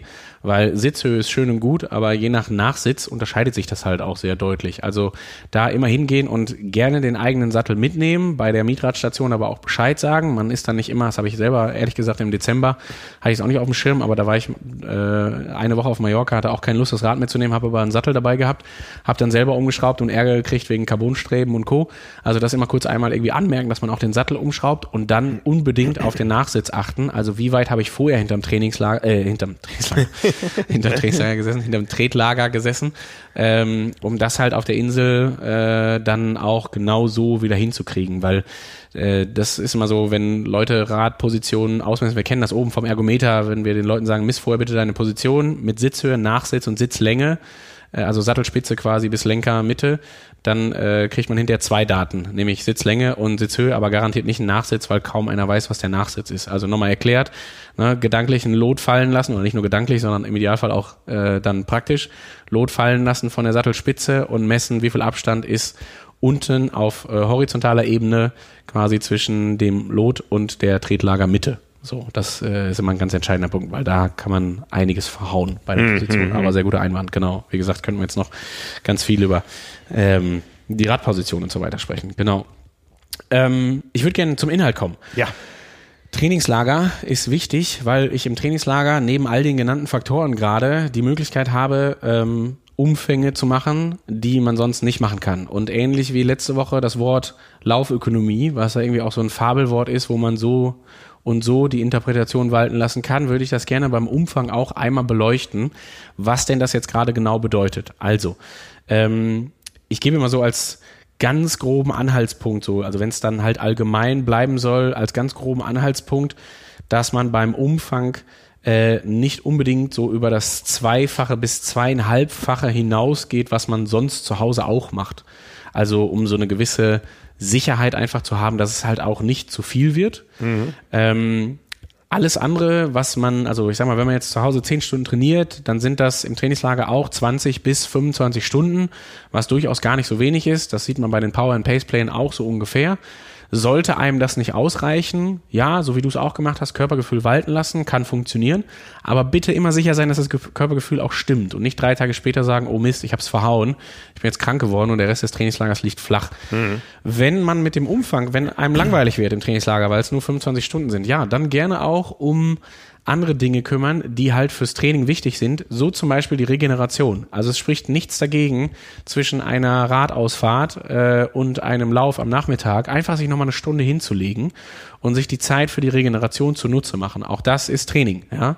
Und das ist auch ein ganz großer Vorteil. Auch da könnten wir jetzt hingehen und überlegen, wie viele Stunden wir schlafen können im Trainingslager im Vergleich zu zu Hause und das ist halt ein massiver Unterschied. Und mhm. äh, den darf man sich da auch an der Stelle sehr gerne zunutze machen. Also es muss nicht immer auf die allerletzte Stunde Training hinauslaufen. Vielleicht tut's auch noch mal eine Stunde mehr schlafen am Nachmittag oder so Sachen, die man zu Hause garantiert auch gerne mal vernachlässigt, wie mal eine halbe Stunde Stabi-Training zu machen, sich vernünftig durchzudehnen, sich der Black Roll zu widmen und da einfach mal drüber zu rollen. Was auch immer jetzt alles, oder du hast es gerade passend gesagt, eine Massage zu gönnen oder eine, eine, eine Physiotherapie-Einheit und sowas. Äh, also die Facetten, die so rund um die drei Disziplinen Schwimmradfahren laufen, irgendwie wichtig sind und zu Hause vielleicht auch immer noch mal eher hinten rüberfallen als äh, auch da die letzte Trainingsstunde auf dem Rad, die einfach dann passend noch mal einzubauen. Ne? Und das finde ich ähm, ist halt durchaus eine Sache, wenn es jetzt so um den reinen Umfang geht. Wie gesagt, so zwei bis zweieinhalbfache als grober Gradmesser. Ich würde sagen, also unter das Zweifache braucht man jetzt auch gerade nicht zu kommen. Da ist kein Trainingslager mehr, sondern Trainingsurlaub, was wie gesagt auch fein ist. Ähm, aber hier geht es um Trainingslager und physiologische Leistungsentwicklung. Passt ähm, bei mir. Genau, ja, ja, wunderbar. Von daher. Bei, bei äh, Faktor 2 am Ende. Ja, sehr gut. Und ähm, das ist dann halt so das, was ich so ungefähr als, als Gradmesser mitgeben würde. Wenn wir von Umfang sprechen, würde ich gerne einmal, ähm, weil das letzte Woche auch so schön geklappt hat, nee, nicht letzte Woche, letzten Monat, im letzten Podcast so schön geklappt hat mit dem Rechnen ähm, und die Zahlenbeispiele äh, zu erwähnen, würde ich gerne nochmal deutlich machen, was halt Umfang an der Stelle bedeutet. Man muss ja da fairerweise auch vielleicht so ein kleines kritisches Wort loswerden, dass so in Zeiten, wo, und will ich mich ja jetzt fast zuzählen, aber immer mehr Sportwissenschaft und Co. und Entwicklung von Trainingsmethodiken, Trainingswissenschaften und so weiter und so fort, man manchmal so ein Stück weit dazu neigt, dem Umfang auch nicht gerecht zu werden, was seine Bedeutung eigentlich angeht. Ähm, es ist nicht alles hochintensiv und intensiv und weiß Gott was polarisiert und so weiter und so fort, was glänzt, ähm, sondern es kann durchaus auch der Umfang sein. Wenn wir uns das einfach mal vor Augen führen, welche Vorteile das bietet. Ich habe einfach kurz zwei Rechenbeispiele und wir überlegen uns bei Umfang, gibt es einen ganz wichtigen physiologischen Parameter, den ich damit ansteuern will. Und das ist quasi die Menge an Sauerstoff, die ich aufnehme. Also vereinfacht gesagt, ist ja ähm, diese Menge an Sauerstoff, die ich aufnehme, steht immer stellvertretend auch für einen Reiz, den ich da an der Stelle gerade setze. Und ähnlich wie beim Energieverbrauch ist klar, je länger ich mich bewege, äh, also man kann den quasi mit dem Energieverbrauch, ich will nicht sagen gleichsetzen, aber vom Prinzip her verhält sich die Sauerstoffnahme ähnlich. Ne, das ist immer eine Akkumulation. Je intensiver ich mich bewege, desto linear mehr Sauerstoff nehme ich jetzt gerade auf. Ähm, so ist es ja beim Energieumsatz auch, zumindest was die absoluten Zahlen angeht, wo der Energieumsatz dann genau herkommt, aus welchem Substrat, ist ein anderes Thema. Das unterscheidet sich da sicherlich.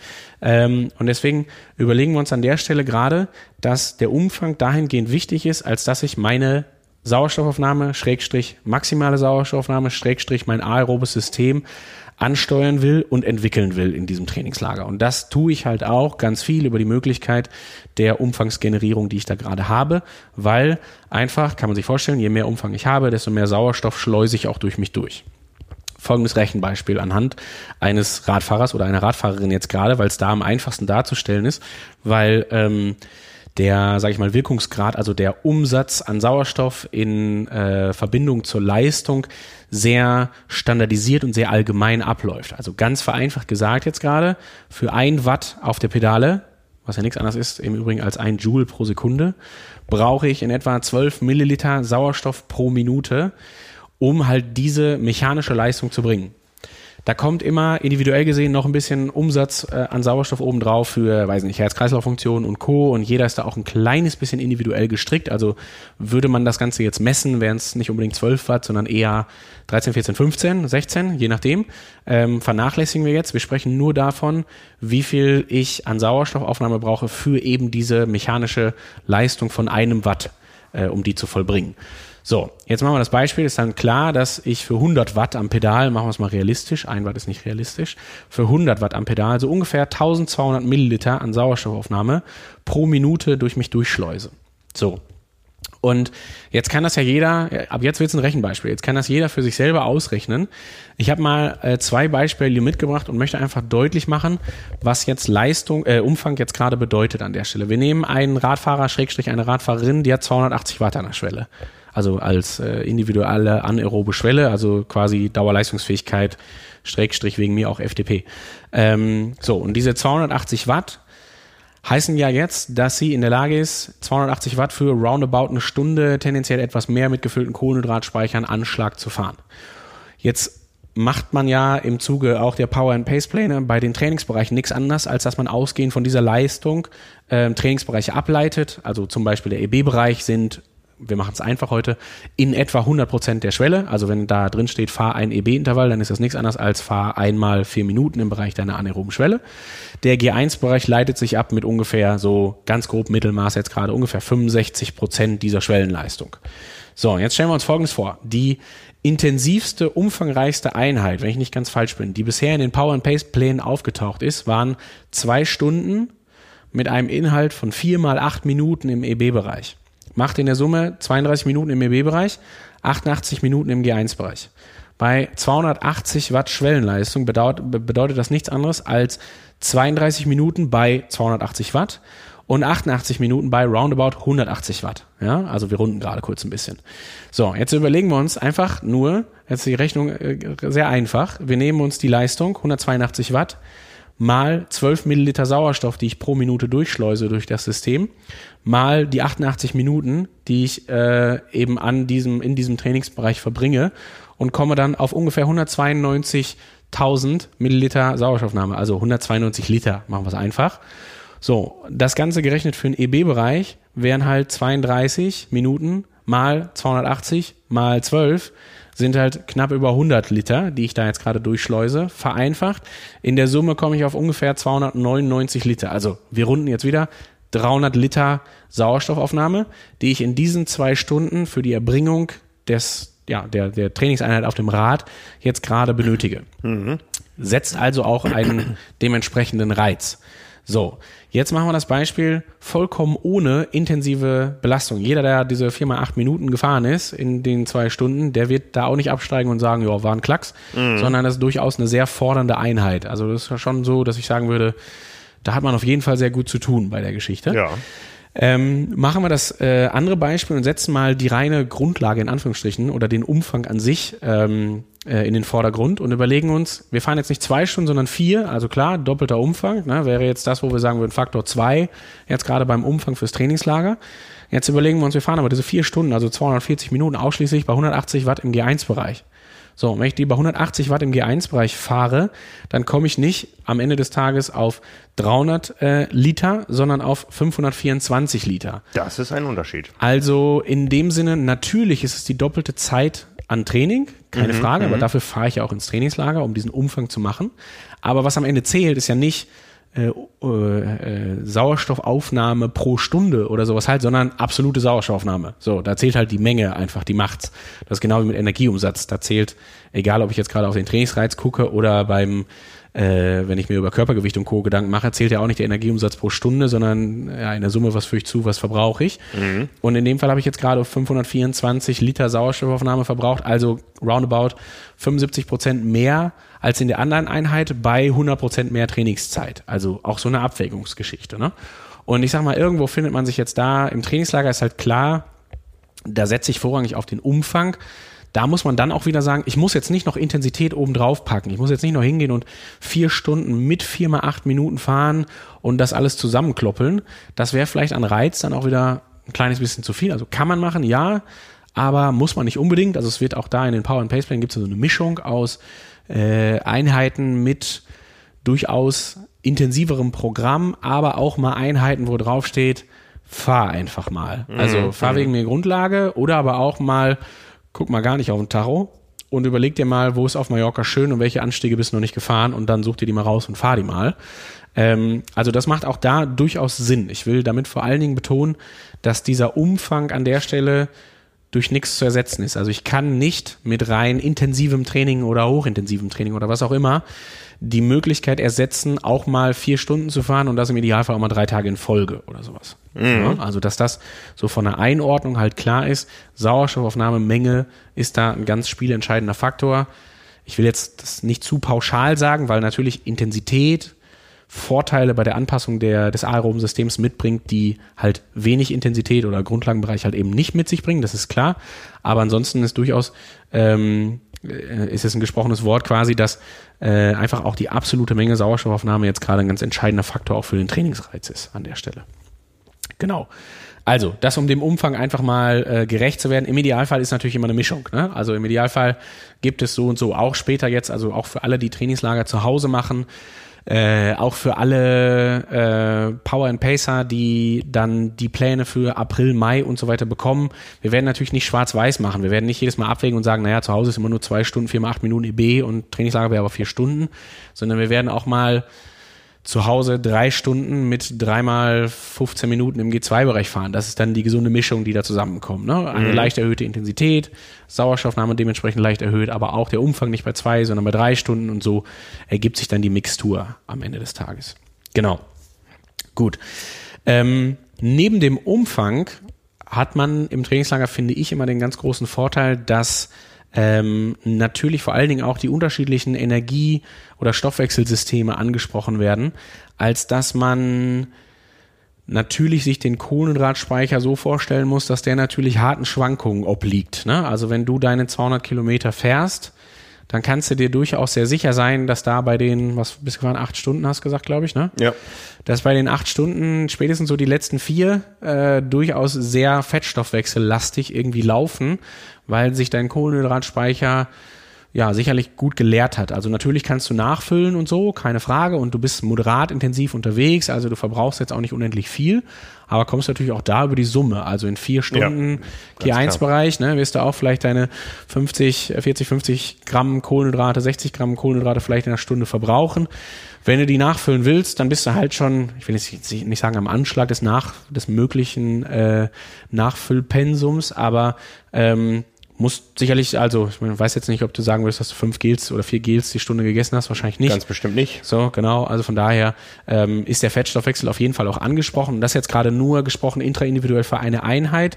Wenn man sich das jetzt im Kollektiv anguckt, ob du am dritten Trainingstag in Folge mit nach einer morgendlichen Schwimmeinheit noch mit vollen Kohlenhydratspeichern startest, ist halt auch sicherlich dann nicht gegeben. Also mhm. das, was man zu Hause versucht, über Kohlenhydratperiodisierung zu simulieren, also zu sagen, wir haben das in den Plänen ja auch, ähm, achte mal drauf, dass du vor der Einheit drei bis vier Stunden vorher keine Kohlenhydrate oder wenig Kohlenhydrate isst oder nur, weiß ich nicht, 30 Gramm oder sowas in den vier Stunden isst.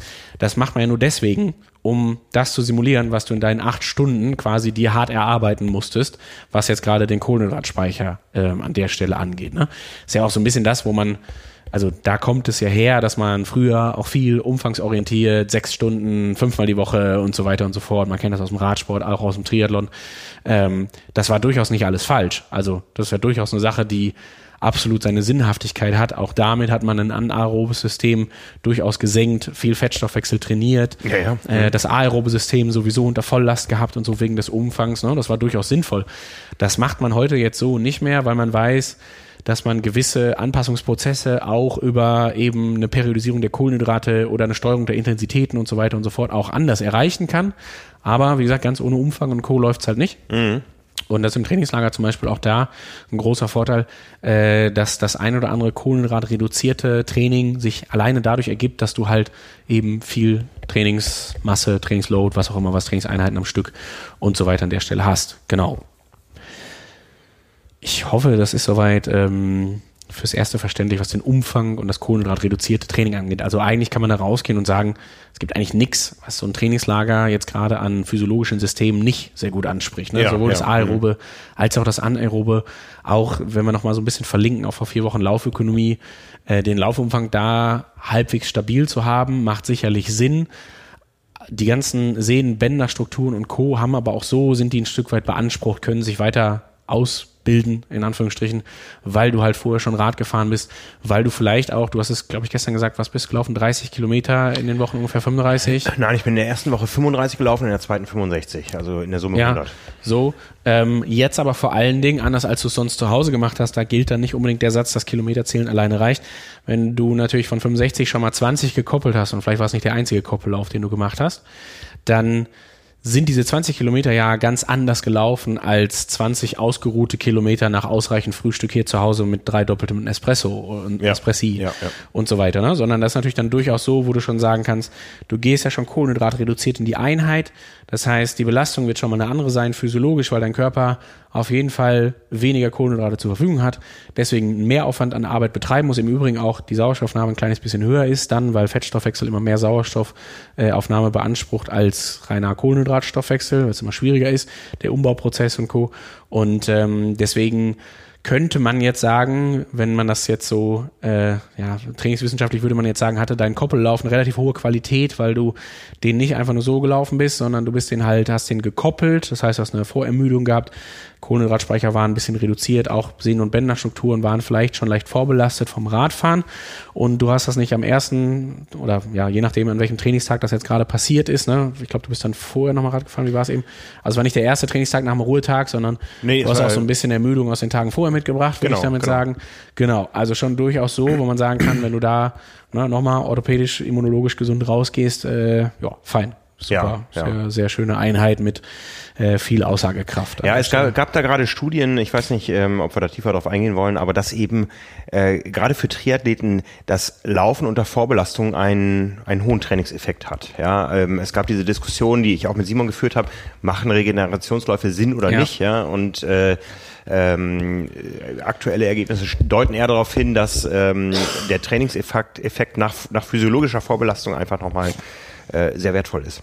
Absolut, ne? Genau aus den genannten Gründen gerade. Also das ist ähm, mit der Vorbelastung durchaus so, dass du, wie gesagt, den Fettstoffwechsel, also ich glaube, du kriegst durch Kohlenhydratperiodisierung und Co. kannst du eine Menge erreichen, aber jetzt gerade mhm. auch im Hinblick auf den Wettkampf, dass auch ein Fettstoffwechsel nicht erst warm laufen muss, sondern durchaus vom Radfahren auch schon gut funktioniert, der dann aber das auf andere Muskelgruppen und so weiter beziehen muss, weil er dann läuft und nicht mehr Rad fährt, mhm. macht total viel Sinn. Und da ist auch, ähm, ich sag mal so, da, da ist, bekommt Qualität einfach einen Stellenwert im Sinne von, jetzt in Gedenken ans Trainingslager, ähm, wir reden die ganze Zeit über Radfahren. Natürlich ist ein Trainingslager für uns hier als Mitteleuropäer immer auch ein Radschwerpunkt für mhm, gewöhnlich. Mm Also klar, ich kann auch Schwimmtrainingslager machen und so weiter und Lauftrainingslager, natürlich, keine Frage, hat sicherlich auch absolut seine Sinnhaftigkeit, aber für jemanden, der halt es ja ein halbes Jahr lang auch nicht schaffen kann, hohe Trainingsumfänge auf dem Rad zu absolvieren, also zumindest nicht schön, sondern höchstens dann auf der Rolle oder so, Ähm, für den ist halt so ein Trainingslager meistens immer Radschwerpunkt.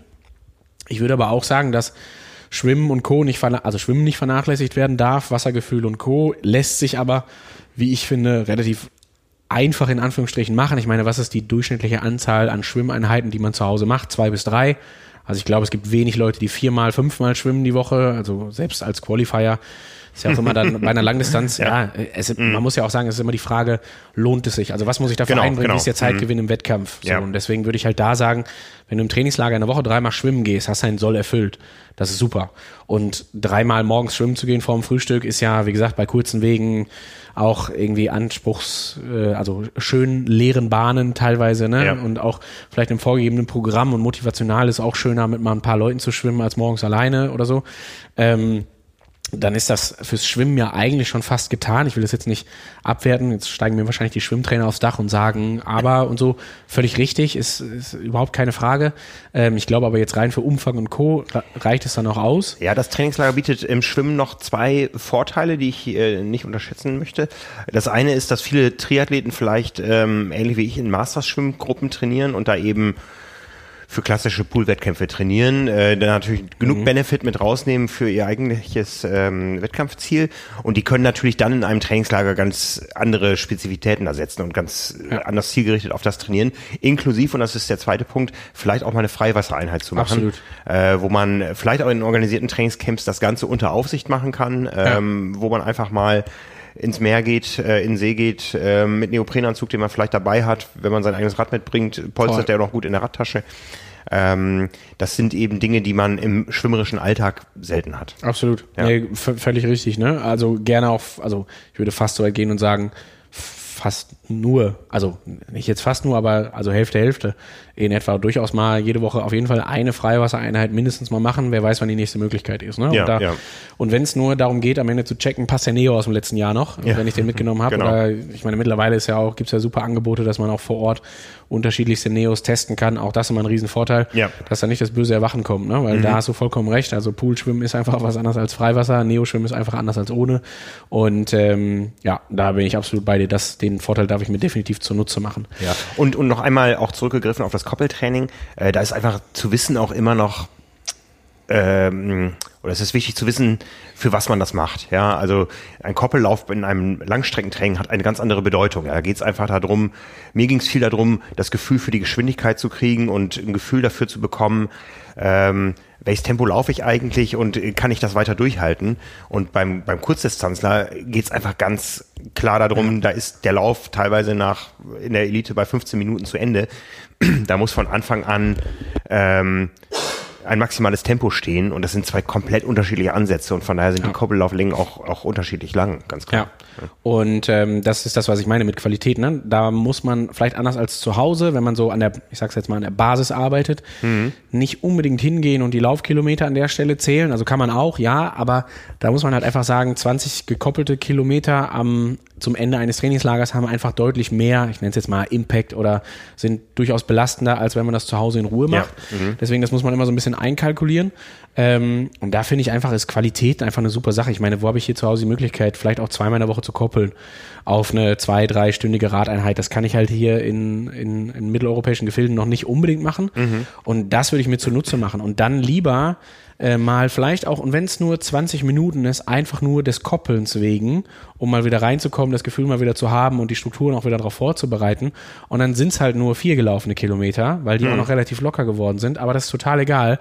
Die eine hat ja trotzdem eine hohe Qualität. Also Qualität kommt da nicht über Intensität oder Umfang an der Stelle, sondern aus der Kombination, dass das gekoppelt passiert, dass ich die Strukturen da wieder angepasst habe. Ne? Und oder eben auch mehrfach, ja. Also in den, in den Sehr gerne Camps gibt es immer die Einheiten ja. Multikoppeln. Also jetzt auf Fuerteventura war es eine 18 Kilometer Radrunde und eine 2,8, glaube ich, ja. Laufrunde. Wie oft habt ihr es gemacht dann? Ähm, man hatte vier Stunden Zeit. Ich habe es viermal gemacht, habe aber auch den letzten Lauf ein bisschen länger, ein bisschen ja. von der Intensität runter und länger gezogen.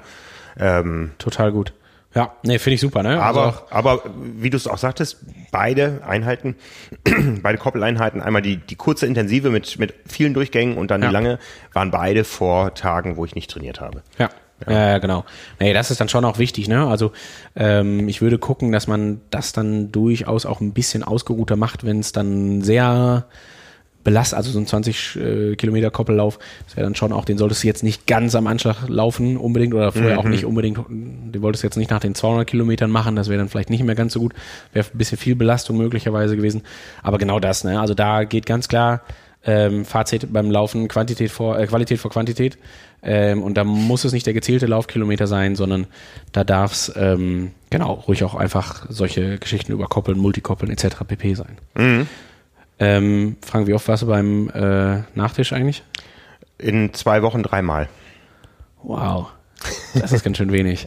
War, ja. war, war das Essen nicht so gut im Plaitas? Nein, es war hervorragend. ja, und ähm, der Nachtisch sah auch lecker aus. Ja, aber den habe ich bewusst tatsächlich nur gewählt, wenn ich merkte, ich kann noch Energie gebrauchen und die muss jetzt einfach billig kommen.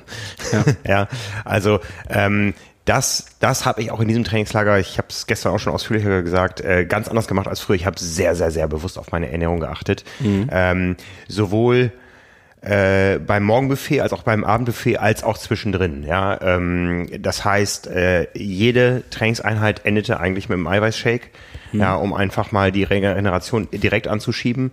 Ähm, ich war unterwegs äh, mit Riegeln versorgt und ähm, gut bei längeren Sachen auch mal mit einem Stück Kuchen.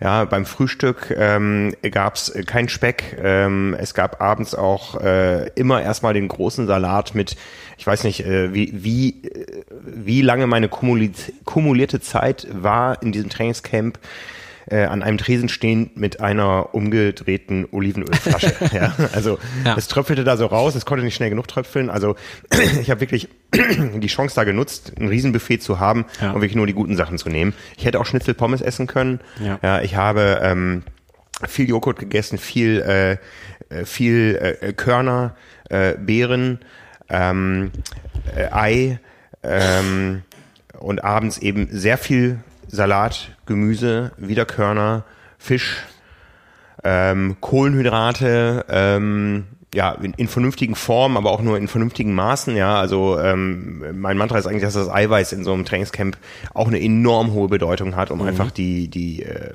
die strukturelle Regeneration zu gewährleisten.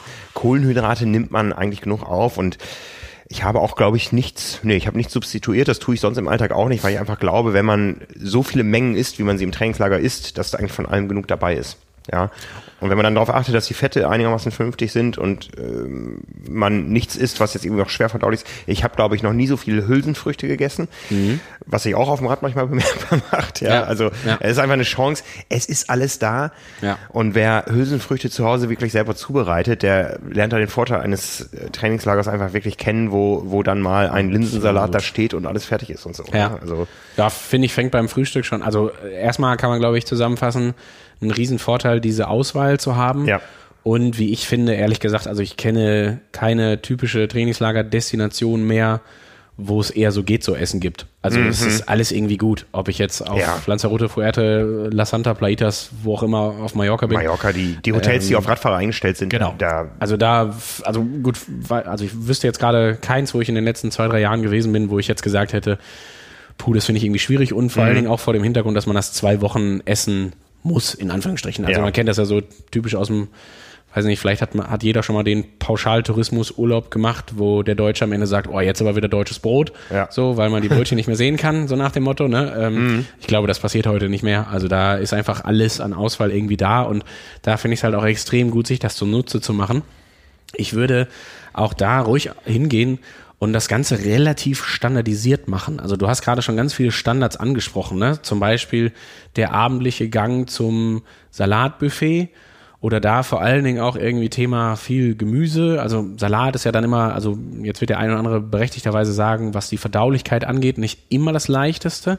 Das ist keine Frage, aber ich glaube, wenn man da irgendwie drauf achtet, dass äh, dass durchaus viel Gemüse ist. Also ich kenne es selber auch irgendwie dann von rote Beete über äh, das, was du gerade selber gesagt hast, auch an, an Punkten, die man dann ähm, äh, auf den Salatteller schmeißt, der ja nicht hinterher aussieht wie ein grüner Salat, sondern ein Potpourri aus viel Gemüse mit äh, viel Öl dabei, genau. Also ja. finde ich es immer, mit Olivenöl kann man da nichts verkehrt machen.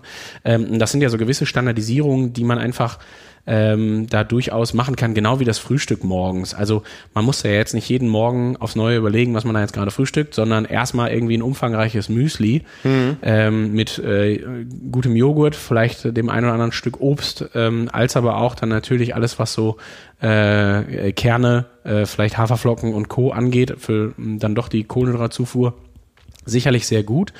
Ähm, was ich als Grundsatz vielleicht noch ganz wichtig finde, ein Trainingslager ist nicht dafür da, Gewicht zu verlieren. Das muss man halt immer ganz, ganz deutlich sagen. Ne? Also mhm. mhm. ähm, das ist halt so eine Sache, das höre ich oft den Fehler, dass man sich überlegt, okay, ähm, irgendwie äh, hänge ich das Trainingslager jetzt gerade mal hoch, was das Energiemanagement angeht und hoffe, dass ich mit drei Kilo weniger zurückkomme. Das ist überhaupt nicht der Sinn des Trainingslagers, weil man muss durchaus nachfüllen, weil man der Belastung da auch irgendwie, ähm, ja, das muss halt auch, die Systeme müssen halt auch am Laufen bleiben in der Hinsicht. Ne? Man mhm. muss sich halt auch überlegen, wenn du acht Stunden Rad fährst und wir überschlagen mal ganz grob, weißt du zufällig, mit welcher Durchschnittsleistung das gefahren bist? Ungefähr? Nein, ich hatte kein Wattmesser dran. Äh, Strava hat mir was von 166 äh, errechnet, ähm, was ich für einigermaßen realistisch halte. Machen wir mal, runden wir mal ein kleines bisschen nach unten zur Sicherheit. Wenn wir 150 Watt nehmen, werden das so um die 550 Kalorien sein. Jetzt runden wir nochmal 500 Kalorien, die du verbraucht hast. Hast also schon mal 4000 Kalorien nur fürs Radfahren da gerade verbraucht. Plus mhm. Grundumsatz und Co. Und äh, dann bist du halt, also deine 6000 Kalorien wirst du sicherlich ungefähr reinkriegen müssen. Und das ist ja schon durchaus eine Herausforderung. Ne? Ja, da muss ja. das Müsli morgens schon ein bisschen größer sein. Ähm, die klare Ansage ist aber auch, da sollte halt auch kein großes Energiedefizit erzielt werden an solchen Tagen. Ne? Also mhm. es sollte mhm. dann auch nicht so sein, dass man abends sich überlegt, dass jetzt grüner Salat und Hähnchen irgendwie ausreichen, weil das tut's halt eben nicht. Also irgendwann bekommt man dafür die Quittung. Ne? Dann mhm. fehlt dann vielleicht ein bisschen Druck am Pedal oder sowas. Und ähm, Deswegen Grundsatz ganz klar, Trainingslager ist nicht dafür da, Gewicht zu verlieren, aber ey, die Belastung auch nicht zu hoch äh, einschätzen, was jetzt den Energieverbrauch angeht. Also äh, davon auszugehen, dass jeden Abend Schnitzel Pommes und zwei Liter Bier äh, völlig in Ordnung sind, weil man sich das jetzt gerade gönnen kann, weil man ja auch Energie verbraucht hat. Nee, das ist äh, definitiv höchstens Trainingsurlaub. Das macht ja. man dann auf keinen Fall aus Gründen der Energieversorgung an der Stelle. Ähm, und das macht dann auf jeden Fall auch wiederum keinen Sinn. Ne? Also da muss man halt auch ganz klar sagen, wenn Energieversorgung und auch mehr als sonst, dann über die genannten Faktoren, die du gesagt hast, gute Fette, äh, sicherlich äh, passende Proteine, die ja irgendwo endlich sind von der Menge, weil die Aufnahmekapazität nicht die einfachste ist. Und wenn dann Kohlenhydrate, dann halt eben nicht Pommes, sondern, weiß ich, den Reis zum Beispiel oder die Kartoffeln und alles, was so dazugehört. Ne? Oder auch mal wegen mir ein paar Nudeln oder sowas halt gar kein Problem. Und auch gerne auch dreimal in zwei Wochen irgendwie äh, ein kleines bisschen, äh, weiß nicht, ein Stückchen Kuchen oder sowas halt. Das ist natürlich kein mhm. Problem. Also das darf man sich da durchaus gönnen. Ja, ja. Mhm. Ähm, ne? und ähm, genau, das sind halt so die Sachen, also da beim Thema Energiemanagement nicht verwundert sein, wenn man nach dem Trainingslager vielleicht auch ein bisschen schwerer ist. Also es gibt immer noch so dieses, in Anführungsstrichen, Paradoxon, dass man durchaus, wenn die Belastung sich dann wieder senkt, man gerne auch ein bisschen Wasser vermehrt einlagert, weil der Körper immer noch das Bedürfnis hat, irgendwie zur Sicherheit Wasser einzulagern. Mhm. Das schwemmt sich für gewöhnlich aber innerhalb weniger Tage wieder aus. Also wenn man da wiederkommt und ein halbes Kilo mehr hat oder ein Kilo mehr hat, dann ist das kein Drama, dann hat man eigentlich alles richtig gemacht. Ja, also ich habe tatsächlich jetzt äh, an den ersten beiden Tagen, ich habe gestern und heute gewogen, ähm, ein Kilogramm weniger gehabt als vorher. Ja. Ja, und bin gespannt, wie sich das jetzt einpendelt. Ähm, ich glaube aber, dass es eine enorme Verschiebung auch gab. Also ich habe sicher an Bauchfett noch abgenommen und an Muskelmasse ja. zugelegt. Ähm, das äh, werde ich jetzt mal beobachten. Ja. ja. Eine, eine Sache ist noch interessant. Ähm, wir hatten das Thema äh, Kohlenhydratperiodisierung äh, ja gehabt. Man kann im Trainingslager, man muss das Ganze natürlich sehr, sehr vorsichtig äh, angehen, aber auch mal äh, versuchen, was äh, man im Alltag nicht so oft tut, ich habe diese Diskussion geführt mit äh, Caroline Rauscher, mit unserer Ernährungsexpertin, dass man äh, Kohlenhydrat äh, reduziert oder Kohlenhydrat entleert äh, ins Schwimmtraining geht morgens. Mhm. Ja, wir stehen beim bei der Langdistanz vor der Herausforderung. Äh, die meisten da draußen werden irgendwas zwischen 50 Minuten und einer Stunde 20 schwimmen. Ähm, dass das ja erstmal ein energetisches äh, Defizit bedeutet und Kohlenhydratabbau äh, bedeutet, der nicht während der Belastung selber zugeführt werden kann. Und äh, Triathleten erkennt man oft am Pool an den Radflaschen. Ähm, aber man kann das mal sehr dosiert, äh, weil einfach die Bedingungen da sind, ähm, so war es jetzt zumindest in dem Trainingslager, ähm, dass man wirklich ohne Kohlenhydrataufnahme ein Schwimmtraining macht, äh, sehr in sich hineinhorcht, weil ja meistens noch andere Trainingseinheiten kommen, entweder dann auch sein Notfallpaket dabei hat oder direkt danach zum Frühstück geht, aber um einfach da auch einen, einen wettkampfspezifischen Reiz oder Test zu setzen. Absolut, ne? Ähm, ist dann vor allen Dingen auch die Sache, du hast halt die Sicherheit im Trainingslager. Du ja. kannst halt danach zum Frühstück gehen und umfangreich frühstücken und ja. du hast auch eine gewisse Ruhe. Wenn du jetzt morgens hier zu Hause um 6 Uhr schwimmen gehst und du sitzt um 7.30 Uhr im Büro ja. und äh, du hast jetzt gerade nicht direkt das Frühstück zur Hand gehabt, sondern dir ist auf einmal noch das irgendwas dazwischen gekommen und es hat nicht so gut geklappt und so weiter, dann wird's halt gefährlich. Mhm. Äh, jetzt da im Trainingslager gebe ich dir absolut recht. Das Wichtigste, was du gerade gesagt hast, finde ich immer, äh, die Notfallflasche dabei haben. Also man kann sich da gerne was anmischen, irgendwie was man daneben stellt. Ich glaube, Wasser tut's ansonsten auch. Ähm, aber das als Notfall ähm, jetzt dabei zu haben, finde ich total sinnvoll. Und dann kann man da gerne im Trainingslager, jetzt will ich nicht sagen, jede Einheit vorm Frühstück schwimmen, aber ein absolut probates Mittel, weil wann hat man sonst die Situation, dass man da vielleicht auch mal in Ruhe ein paar Umfänge schwimmen kann, ne? dass man das mhm. vielleicht auch mal ausweitet auf Stunde, anderthalb oder so im Training äh, und dann aber direkt die Möglichkeit hat, zum Frühstück zu gehen und ganz in Ruhe eine Stunde zu frühstücken und äh, die Speicher wieder aufzufüllen. Ne? Also ja. absolut super. Ich würde es ein, also ein Stückchen weiter stricken. Die Möglichkeit böte sich beim Radfahren auch, dass du ähm, es kann ja auch eine Einheit sein, die werden wir sicherlich auch in den Power and Pace Plänen mal hier so Richtung April, Mai finden, dass du an einem Samstag oder an einem normalen Tag im Trainingslager durchaus auch mal losfahren könntest und morgens nur dich Protein, Schrägstrich vor allen Dingen fettreich ernährst. Da ist wieder der Matthias. Um, oh Gott, oh Gott, oh Gott. Äh, und an den muss ich wirklich auch noch oft denken. ähm, und dann auch, äh, also dein Matthias frühstückst umfangreich ähm, und dann das Brötchen aber weglässt an der Stelle äh, sondern schön Matthias mit Sahne. Hoffentlich ist die Ironie erkennbar jetzt gerade. Ähm, und dann halt zwei Stunden äh, auf mehr oder weniger Kohlenhydrat reduziertes Training fährst, um dann aber auch irgendwann nachzufüllen, sukzessive. Ja, ja. Mhm. Weil das ist dann so eine Sache, das wird wie gesagt auch mal gerne hier an einer Wochenendeinheit oder so, kann das auch mal sehr gut vorkommen. Ähm, auch der Matthias und der, der, die Sahne dazu, die Sahnesoße, bringen ja ein paar Kohlenhydrate mit sich. Das darf man sich also durchaus, also da fährt man nicht entleert unbedingt direkt und am Abend vorher hat man auch ein bisschen was zugeführt. Ähm, von daher kann man das da sehr gerne auch genauso handhaben. Ist im Trainingslager normalerweise keine Notwendigkeit, weil haben wir eben schon gesagt, ne? die Kohlenhydratspeicher reduzieren sich von selber. Beim Schwimmen kann ich mir das aber durchaus dann zunutze machen, weil ich halt eben die Möglichkeit habe, das ganz kontrolliert und standardisiert zu machen. Ich finde da äh, in puncto kontrolliert, standardisiert, würde ich gerne noch ähm, zwei, drei Stichpunkte mit auf den Weg geben. Frühstück, ähm, gerade auch was die Kohlenhydrate angeht, nicht zu kurzkettig also das ist mir immer wichtig. Also nur weil man sich im Trainingslager befindet, heißt das jetzt nicht, dass es morgens das Toast mit Nutella sein muss, mhm. sondern der Energiespeicher oder die Kohlenhydrate müssen halt auch haushalten für die nächsten drei, vier, fünf, sechs Stunden. Ja, um da mal auf eine Sache einzugehen, ähm, der Saftspender ist ein oft frequentiertes ja. äh, Gerät in einem Trainingslager.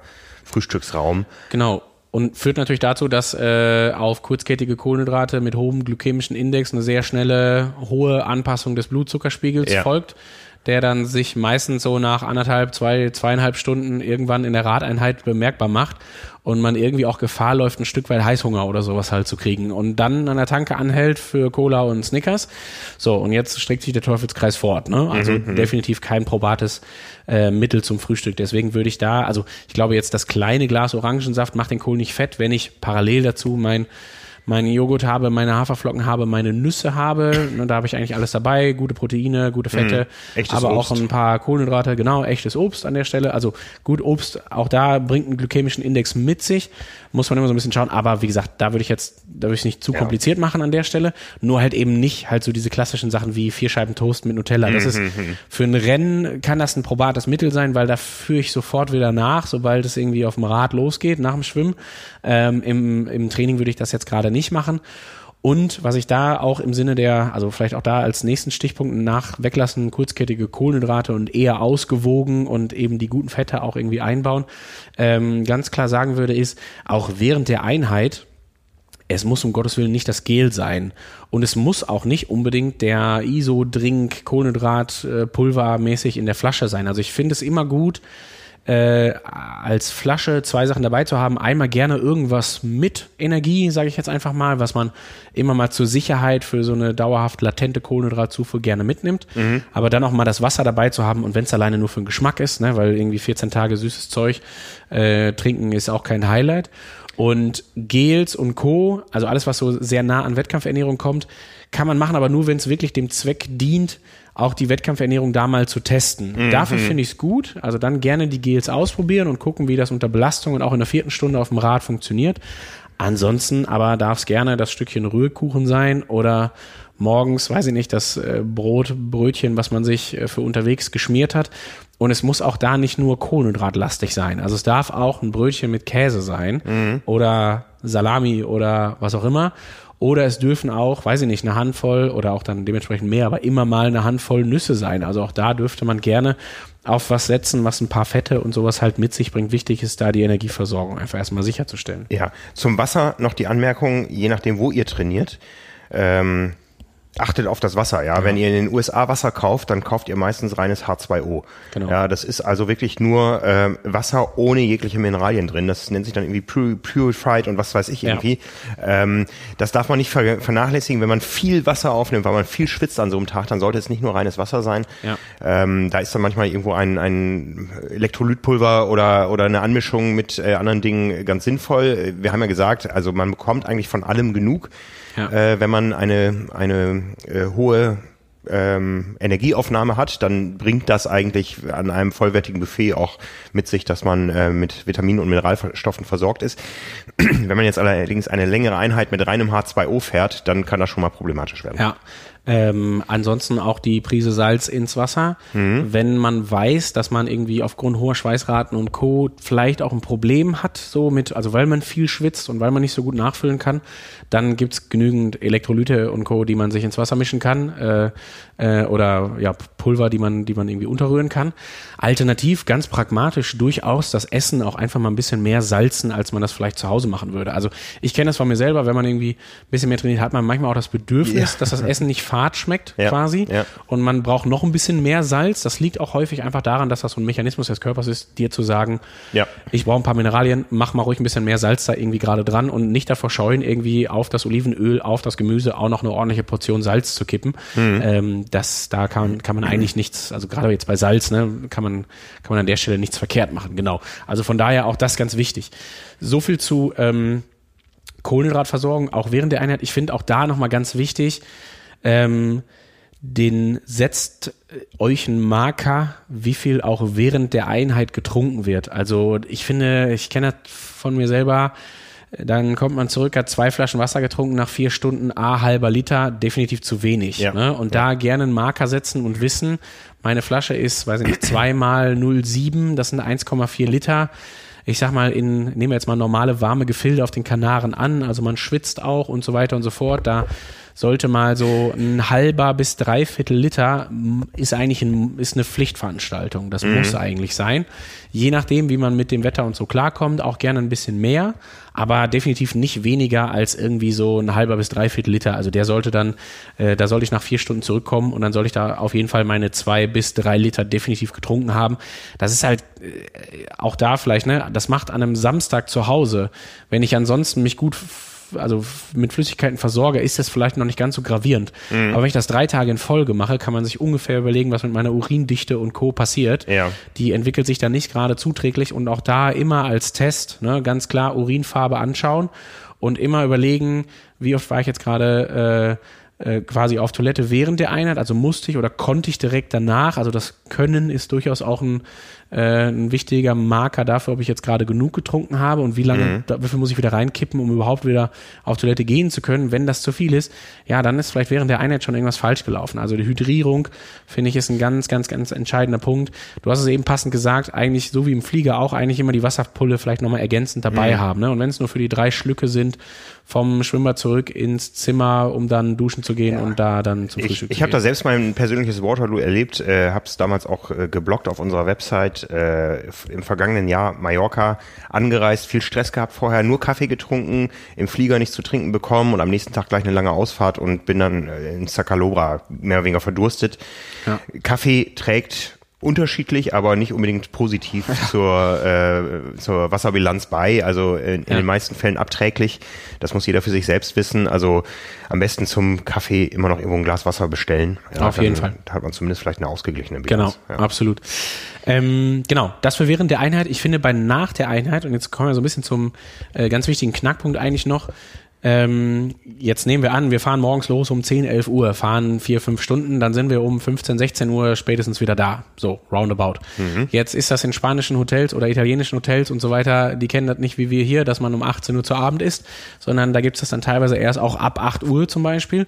Das heißt, ich habe irgendwo noch vier Stunden Zeit, die ich natürlich noch überbrücken muss. Jetzt habe ich mich während der Einheit gut verpflegt, äh, vorher gut gefrühstückt, als auch genug getrunken. So, und dann finde ich es ganz extrem wichtig, darauf zu achten, dass man, und das darauf zu achten, vielleicht sogar gerne auch schon bei der Hotelauswahl, um ehrlich zu sein, darauf zu achten, dass man dann eine Möglichkeit hat, im Zeitraum von, ich sage jetzt einfach mal ganz grob, von 14 bis, weiß ich nicht, 16.30 oder sowas, 17 Uhr oder so, ähm, irgendwo an irgendwas Brauchbares zu essen zu kommen. Das muss nicht das Riesenbuffet sein, aber wenn Salatbuffet da, ein paar Nudeln, vielleicht ein bisschen, weiß nicht, Fleisch, Nüsse, Quark, Hähnchen, irgendwie sowas, ähm, wenn sowas halt verfügbar ist, dann das gerne zunutze machen und durchaus auch dafür sorgen, dass man nicht abends zum vollkommen ausgehungert zum Buffet geht und sich dann den Magen nochmal weiß Gott wie voll schlägt, weil das natürlich dann auch für Schlafverhalten und Co. nicht gerade das leichteste. Ne? Also wenn vor allen Dingen auch Kohlenhydratspeicher gefüllt werden sollen, anders vielleicht als bei Protein, geht's da auch um den Zeitfaktor. Also das Fenster, um Kohlenhydrate schnell wieder aufzunehmen, ist relativ begrenzt und das geht garantiert nicht vier Stunden lang, sondern das befindet sich irgendwo so in der ersten, in den ersten ein, maximal zwei Stunden nach der Einheit. Also da auf jeden Fall schon dafür sorgen, dass man da irgendwo ein paar Kohlenhydrate zugeführt bekommt und ähm, ja, halt vor allen Dingen auch den Vorteil hat, dass der Speicher schon ein Stück weit gefüllt ist und man nicht ausgehungert zum Abendessen geht. Ja, auch ganz, ganz wichtig äh, für die Aufrechterhaltung des Immunsystems. Absolut, genau. Also ne, Open Window und so, man hört es immer wieder, keiner weiß so richtig, was es ist. Also ich sage jetzt mal vorsichtig, dass das ja ja auch nicht so richtig fassbar an der Stelle ist, aber da muss man, wenn man das einfach auch da mal trainingswissenschaftlich, sportwissenschaftlich sieht, es ist immer so, dass diese Belastung jetzt gerade einen Reiz ausgelöst hat. So und Reiz, also bedeutet halt auch immer, dass was, also es entsteht ja auch, weil wir was kaputt gemacht haben im Ja. Training, ja, also ähm, früher in der Uni immer gesagt, das kaputt machen und wiederherstellen ist Training. Und so ungefähr ist es ja auch, im Idealfall besser wiederherstellen, als du es kaputt gemacht hast. Ähm, und genau das findet da auch gerade statt, so und dieser Reiz führt halt auch dazu, dass das ganze Immunsystem darauf reagiert, also alle, egal ob es jetzt die roten, weißen Blutkörperchen und Co. sind, die bringen ja auf einmal eine gewisse Aktivität mit sich. Und auch da geht es ein Stück weit darum, das ganze Immunsystem zu, ich sage jetzt mal sehr salopp, aber zu beruhigen auch irgendwo und dafür zu sorgen, dass das Fenster an Kohlenhydratenmangel und Energiemangel und Co. nicht größer wird, weil das halt eher noch negativ dann auf das Immunsystem sich letztendlich auswirkt. Halt, Ja, ne? mhm. genau. Vielleicht auch dazu, äh, letzter, ich glaube, dann haben wir es auch zum Thema Ernährung. Ähm, Du hast das eben auch in einem Nebensatz erwähnt, was Supplementierung angeht. Dieser Reiz ist durchaus da, weil wir den haben wollen. Dass das Immunsystem darauf reagiert, ist durchaus ein sehr gewünschter Effekt von uns. Also das könnte man jetzt mit oxidativem Stress und wie das als Signaltransduktionsweg für die Anpassung zum Beispiel des aeroben Systems, also der Mitochondrien und so weiter dient. Wir wollen es nicht zu kompliziert machen an der Stelle, aber das wollen wir haben. Bitte nicht künstlich eindämmen mit Vitamin C Supplementa äh, Supplementation wichtig, und so weiter, ne? weil das ist, finde ich, immer ein ganz entscheidender Punkt. Das gilt auch im Alltag. Also Vitamin C ist ein Mikronährstoff, den unser Körper durchaus selber in der Lage ist, also zum einen vor allen Dingen auch durch Ernährung aufzunehmen. Äh, und da müssen wir nicht supplementieren, wenn wir vorher dafür gesorgt haben, dass wir uns ausgewogen ernährt haben. Außer ich habe einen Mangel, ja, okay, mag es geben. Ähm, aber äh, der ist halt sehr, sehr selten. Anders als jetzt bei Vitamin D und Co. Aber long story. Und jetzt wieder short. Ähm, ich glaube, was durchaus Sinn macht, ist, wenn ich ein Hotel habe, wo ich dieses Zeitfenster der Essensverfügbarkeit nicht habe, dann muss ich dafür sorgen, dass ich mir irgendwie was im Supermarkt oder an Supplementen besorge, egal ob es jetzt der Recovery, Kohlenhydrat, Proteinshake ist oder was auch immer, der mir dieses Zeitfenster artgerecht gestaltet. Also, dass ich da halt schnell nachfüllen kann, Kohlenhydratspeicher fülle und so weiter. So, das ist ganz wichtig und dafür, da kann ich halt nicht mich jeden Tag darauf verlassen, dass ich da irgendwie äh, noch vier Stunden warten muss, bis Abendessen gibt. Ähm, das also auf jeden Fall sicherstellen, wie gesagt, entweder mit einem Buffet oder Zweif im Zweifelsfall mit Supplementen. Und was ich dann gut finde, was sicherlich nie schadet, ist, es gibt schöne Proteinshakes, die man ähm, als quasi Nachtisch, wenn man so möchte, nach dem Essen abends durchaus nochmal nehmen kann, die auch über Nacht wirken, die eine relativ lange Verweilwirkdauer in der Hinsicht haben. Also die müssen auch nicht sofort jetzt gerade für die Wiederherstellung sein, sondern das wirkt halt auch dann gerne über Nacht. Es gab früher mal ein schönes Produkt, ich nenne jetzt keinen, ich weiß gar nicht, ob es den Hersteller, ob die das Produkt noch haben, aber es gab früher immer äh, auch dann Produkte, die noch ein bisschen vielleicht auch fürs Schlafverhalten zuträglich sein könnten, wo ein bisschen, weiß ich nicht, Melatonin oder sowas halt untergemischt ist ich also weiß ich nicht, würde ich jetzt nicht unbedingt empfehlen. Ich glaube, jeder, der mal vernünftig im Trainingslager war, der weiß, dass man auch da gut schlafen kann, außer man hat jetzt irgendwie nicht das passende Kopfkissen dabei vielleicht. Ne? Kam, glaube ich, gestern auch, ja, habe ich noch so beiläufig mitgekriegt. Ähm, genau, und ähm, ja, deswegen äh, Supplemente, wie gesagt, sicherstellen, dass das Zeitfenster gefüllt ist und vielleicht abends den Proteinshake noch nehmen ähm, und dann hat man das auch durchaus erreicht. Dann braucht ja. man eigentlich nicht mehr. Um dieses Fass im wahrsten Sinne des Wortes nicht zu weit aufzumachen. Äh, das haben wir oft genug gebracht. Äh, den Artikel gibt's auch immer noch auf, auf äh, trimark.de. Thema Alkohol. Ja.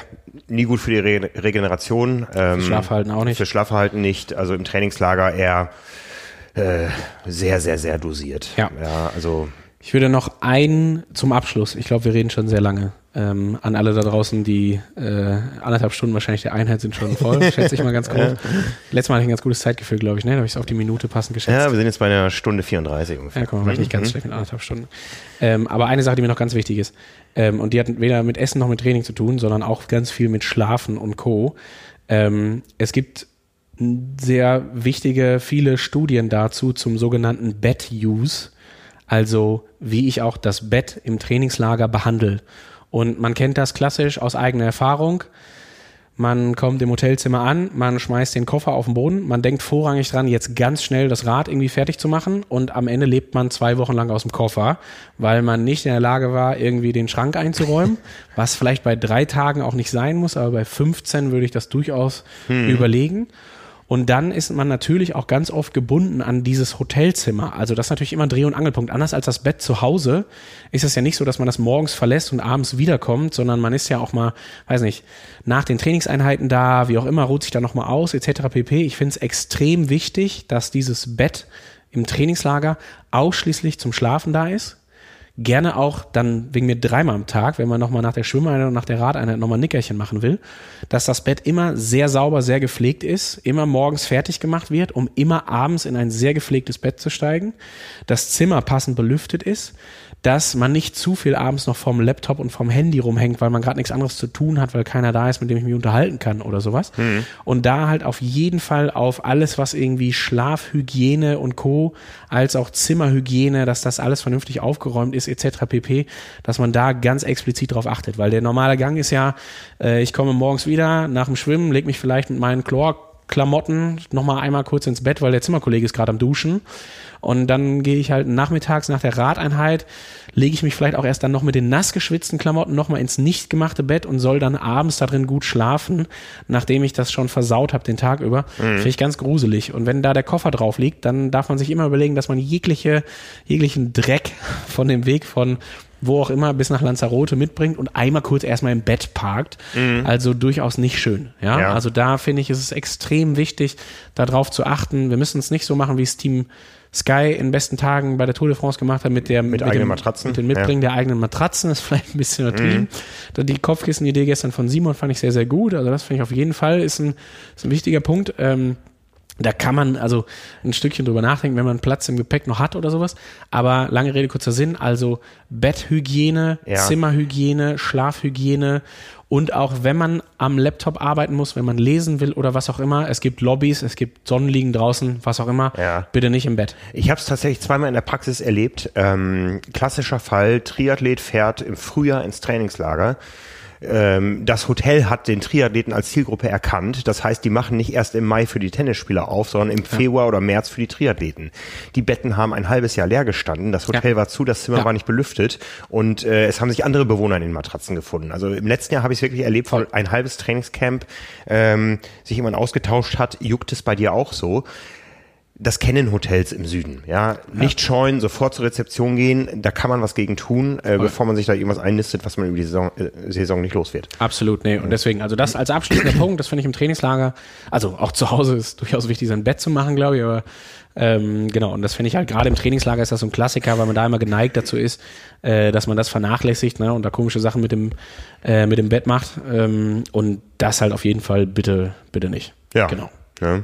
So, Gut, ich würde sagen, äh, ab ins Trainingslager. genau. Pack noch Sonnenöl ein. Ja, Aber das, das wollen wir jetzt nicht alles erweitern, das sind alles Genau, ja. Selbstverständlichkeiten. Jetzt, ich gibt Genau. mit Sicherheit auch irgendwo schon mal einen Artikel irgendwo im Heft, äh, die Do's und Don'ts des Trainingslagers so ungefähr. Also Ja. würde ich mal drauf wetten. Ähm, alles schon mal niedergeschrieben mit Radposition, Sonnencreme, Wasser trinken und Co. Das ja, ähm, das sind auf jeden Fall so Basics, die ich immer irgendwie beachten sollte. Genau. Ja. Ast rein. Frank, vielen Dank. Ja, danke Äh, dir, Björn. ich, Das war wieder äh, sehr intensiv. Ich ja. fahre fahr jetzt ins Trainingslager. Ähm, genau, du hast jetzt äh, frische Inspiration. Ich habe für mich mitgenommen, dass ich nicht alles falsch gemacht habe in den letzten zwei Wochen. Absolut. Ne? Genau. Also, ähm, nee, ich fühle mich gut. Hoffe, dass Ja. es den Leuten da draußen auch so geht. Ja, und äh, da bin ich sehr gespannt auf deinen Blog Wettkampfvorbereitung. Ich werde es genauso machen. Ich werde ihn mir installieren in Training Ja. Peaks und dann gucken, wie ich ihn für mich Ja. modifiziere. Sehr gut. Ja, du hast ja da die Hürde, dass du das im März machen musst, ne, wo alle anderen das eher vielleicht so im Mai, äh, Juni machen, wo wettertechnisch, ne, muss man einfach berücksichtigen. Ja, von daher lass, entlasse ich dich jetzt in die Programmierung. Ich habe großes Interesse daran, dass Danke. dieser Blog schnell online geht. Ich äh, mache mich kurz auf den Weg ins Trainingslager, bin äh, aber, und das sei jetzt zum Abschluss noch erwähnt, passend zum dritten Dritten ist es, glaube ich, ja, wieder da, um mir deine Schinderei wieder aus allernächster Nähe anzuschauen, weil wir am dritten Dritten unseren nächsten FTP-Test geplant haben. ja. Äh, komme, wie gesagt, dann diesmal stehe ich etwas brauner neben dir quasi dann und frisch. Ne, er holt nicht, aber egal. ähm, genau, und da nochmal gerne darauf hingewiesen, also dritter, dritter äh, steht wieder für alle im März-Trainingsplan drin, dass wir einen CP-Test, also 20 Minuten FTP-Test, CP-Test, wie auch immer, ähm, machen. Wir werden das vom Prinzip her mindestens genauso machen wie beim letzten Mal. Also wir haben eine Live-Übertragung, es wird wieder eine Moderation geben. Wir werden die Zeit auch während des Tests nutzen, um sicherlich ein paar Infos und so weiter zu geben. ja. Dürfen wir schon bekannt geben, wer es moderiert und so? Nö, das machen wir nochmal als Überraschung. Okay, äh, alles no- klar. 19.45 Uhr beginnt die Live-Übertragung und um 20 Uhr starten wir dann in das äh, Swift-Standard-Protokoll. Ja.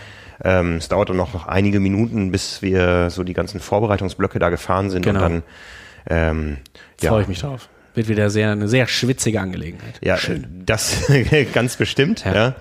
Ähm, du bist auch herzlich eingeladen, nicht neben mir zu stehen, sondern zu sitzen. Ja. Aber ähm, wir müssen noch mal gucken, in welcher Konstellation wir da fahren werden. Klar. Ich bin auf jeden Fall dabei und dann wollen wir mal gucken, wie sich so ein Trainingslager nachhaltig auch in Zahlen auswirkt. Genauso machen wir es. Frank, bis äh, in zwei Wochen. Björn, gutes gut. Trainingslager. Danke, danke. Dankeschön. Ciao an alle.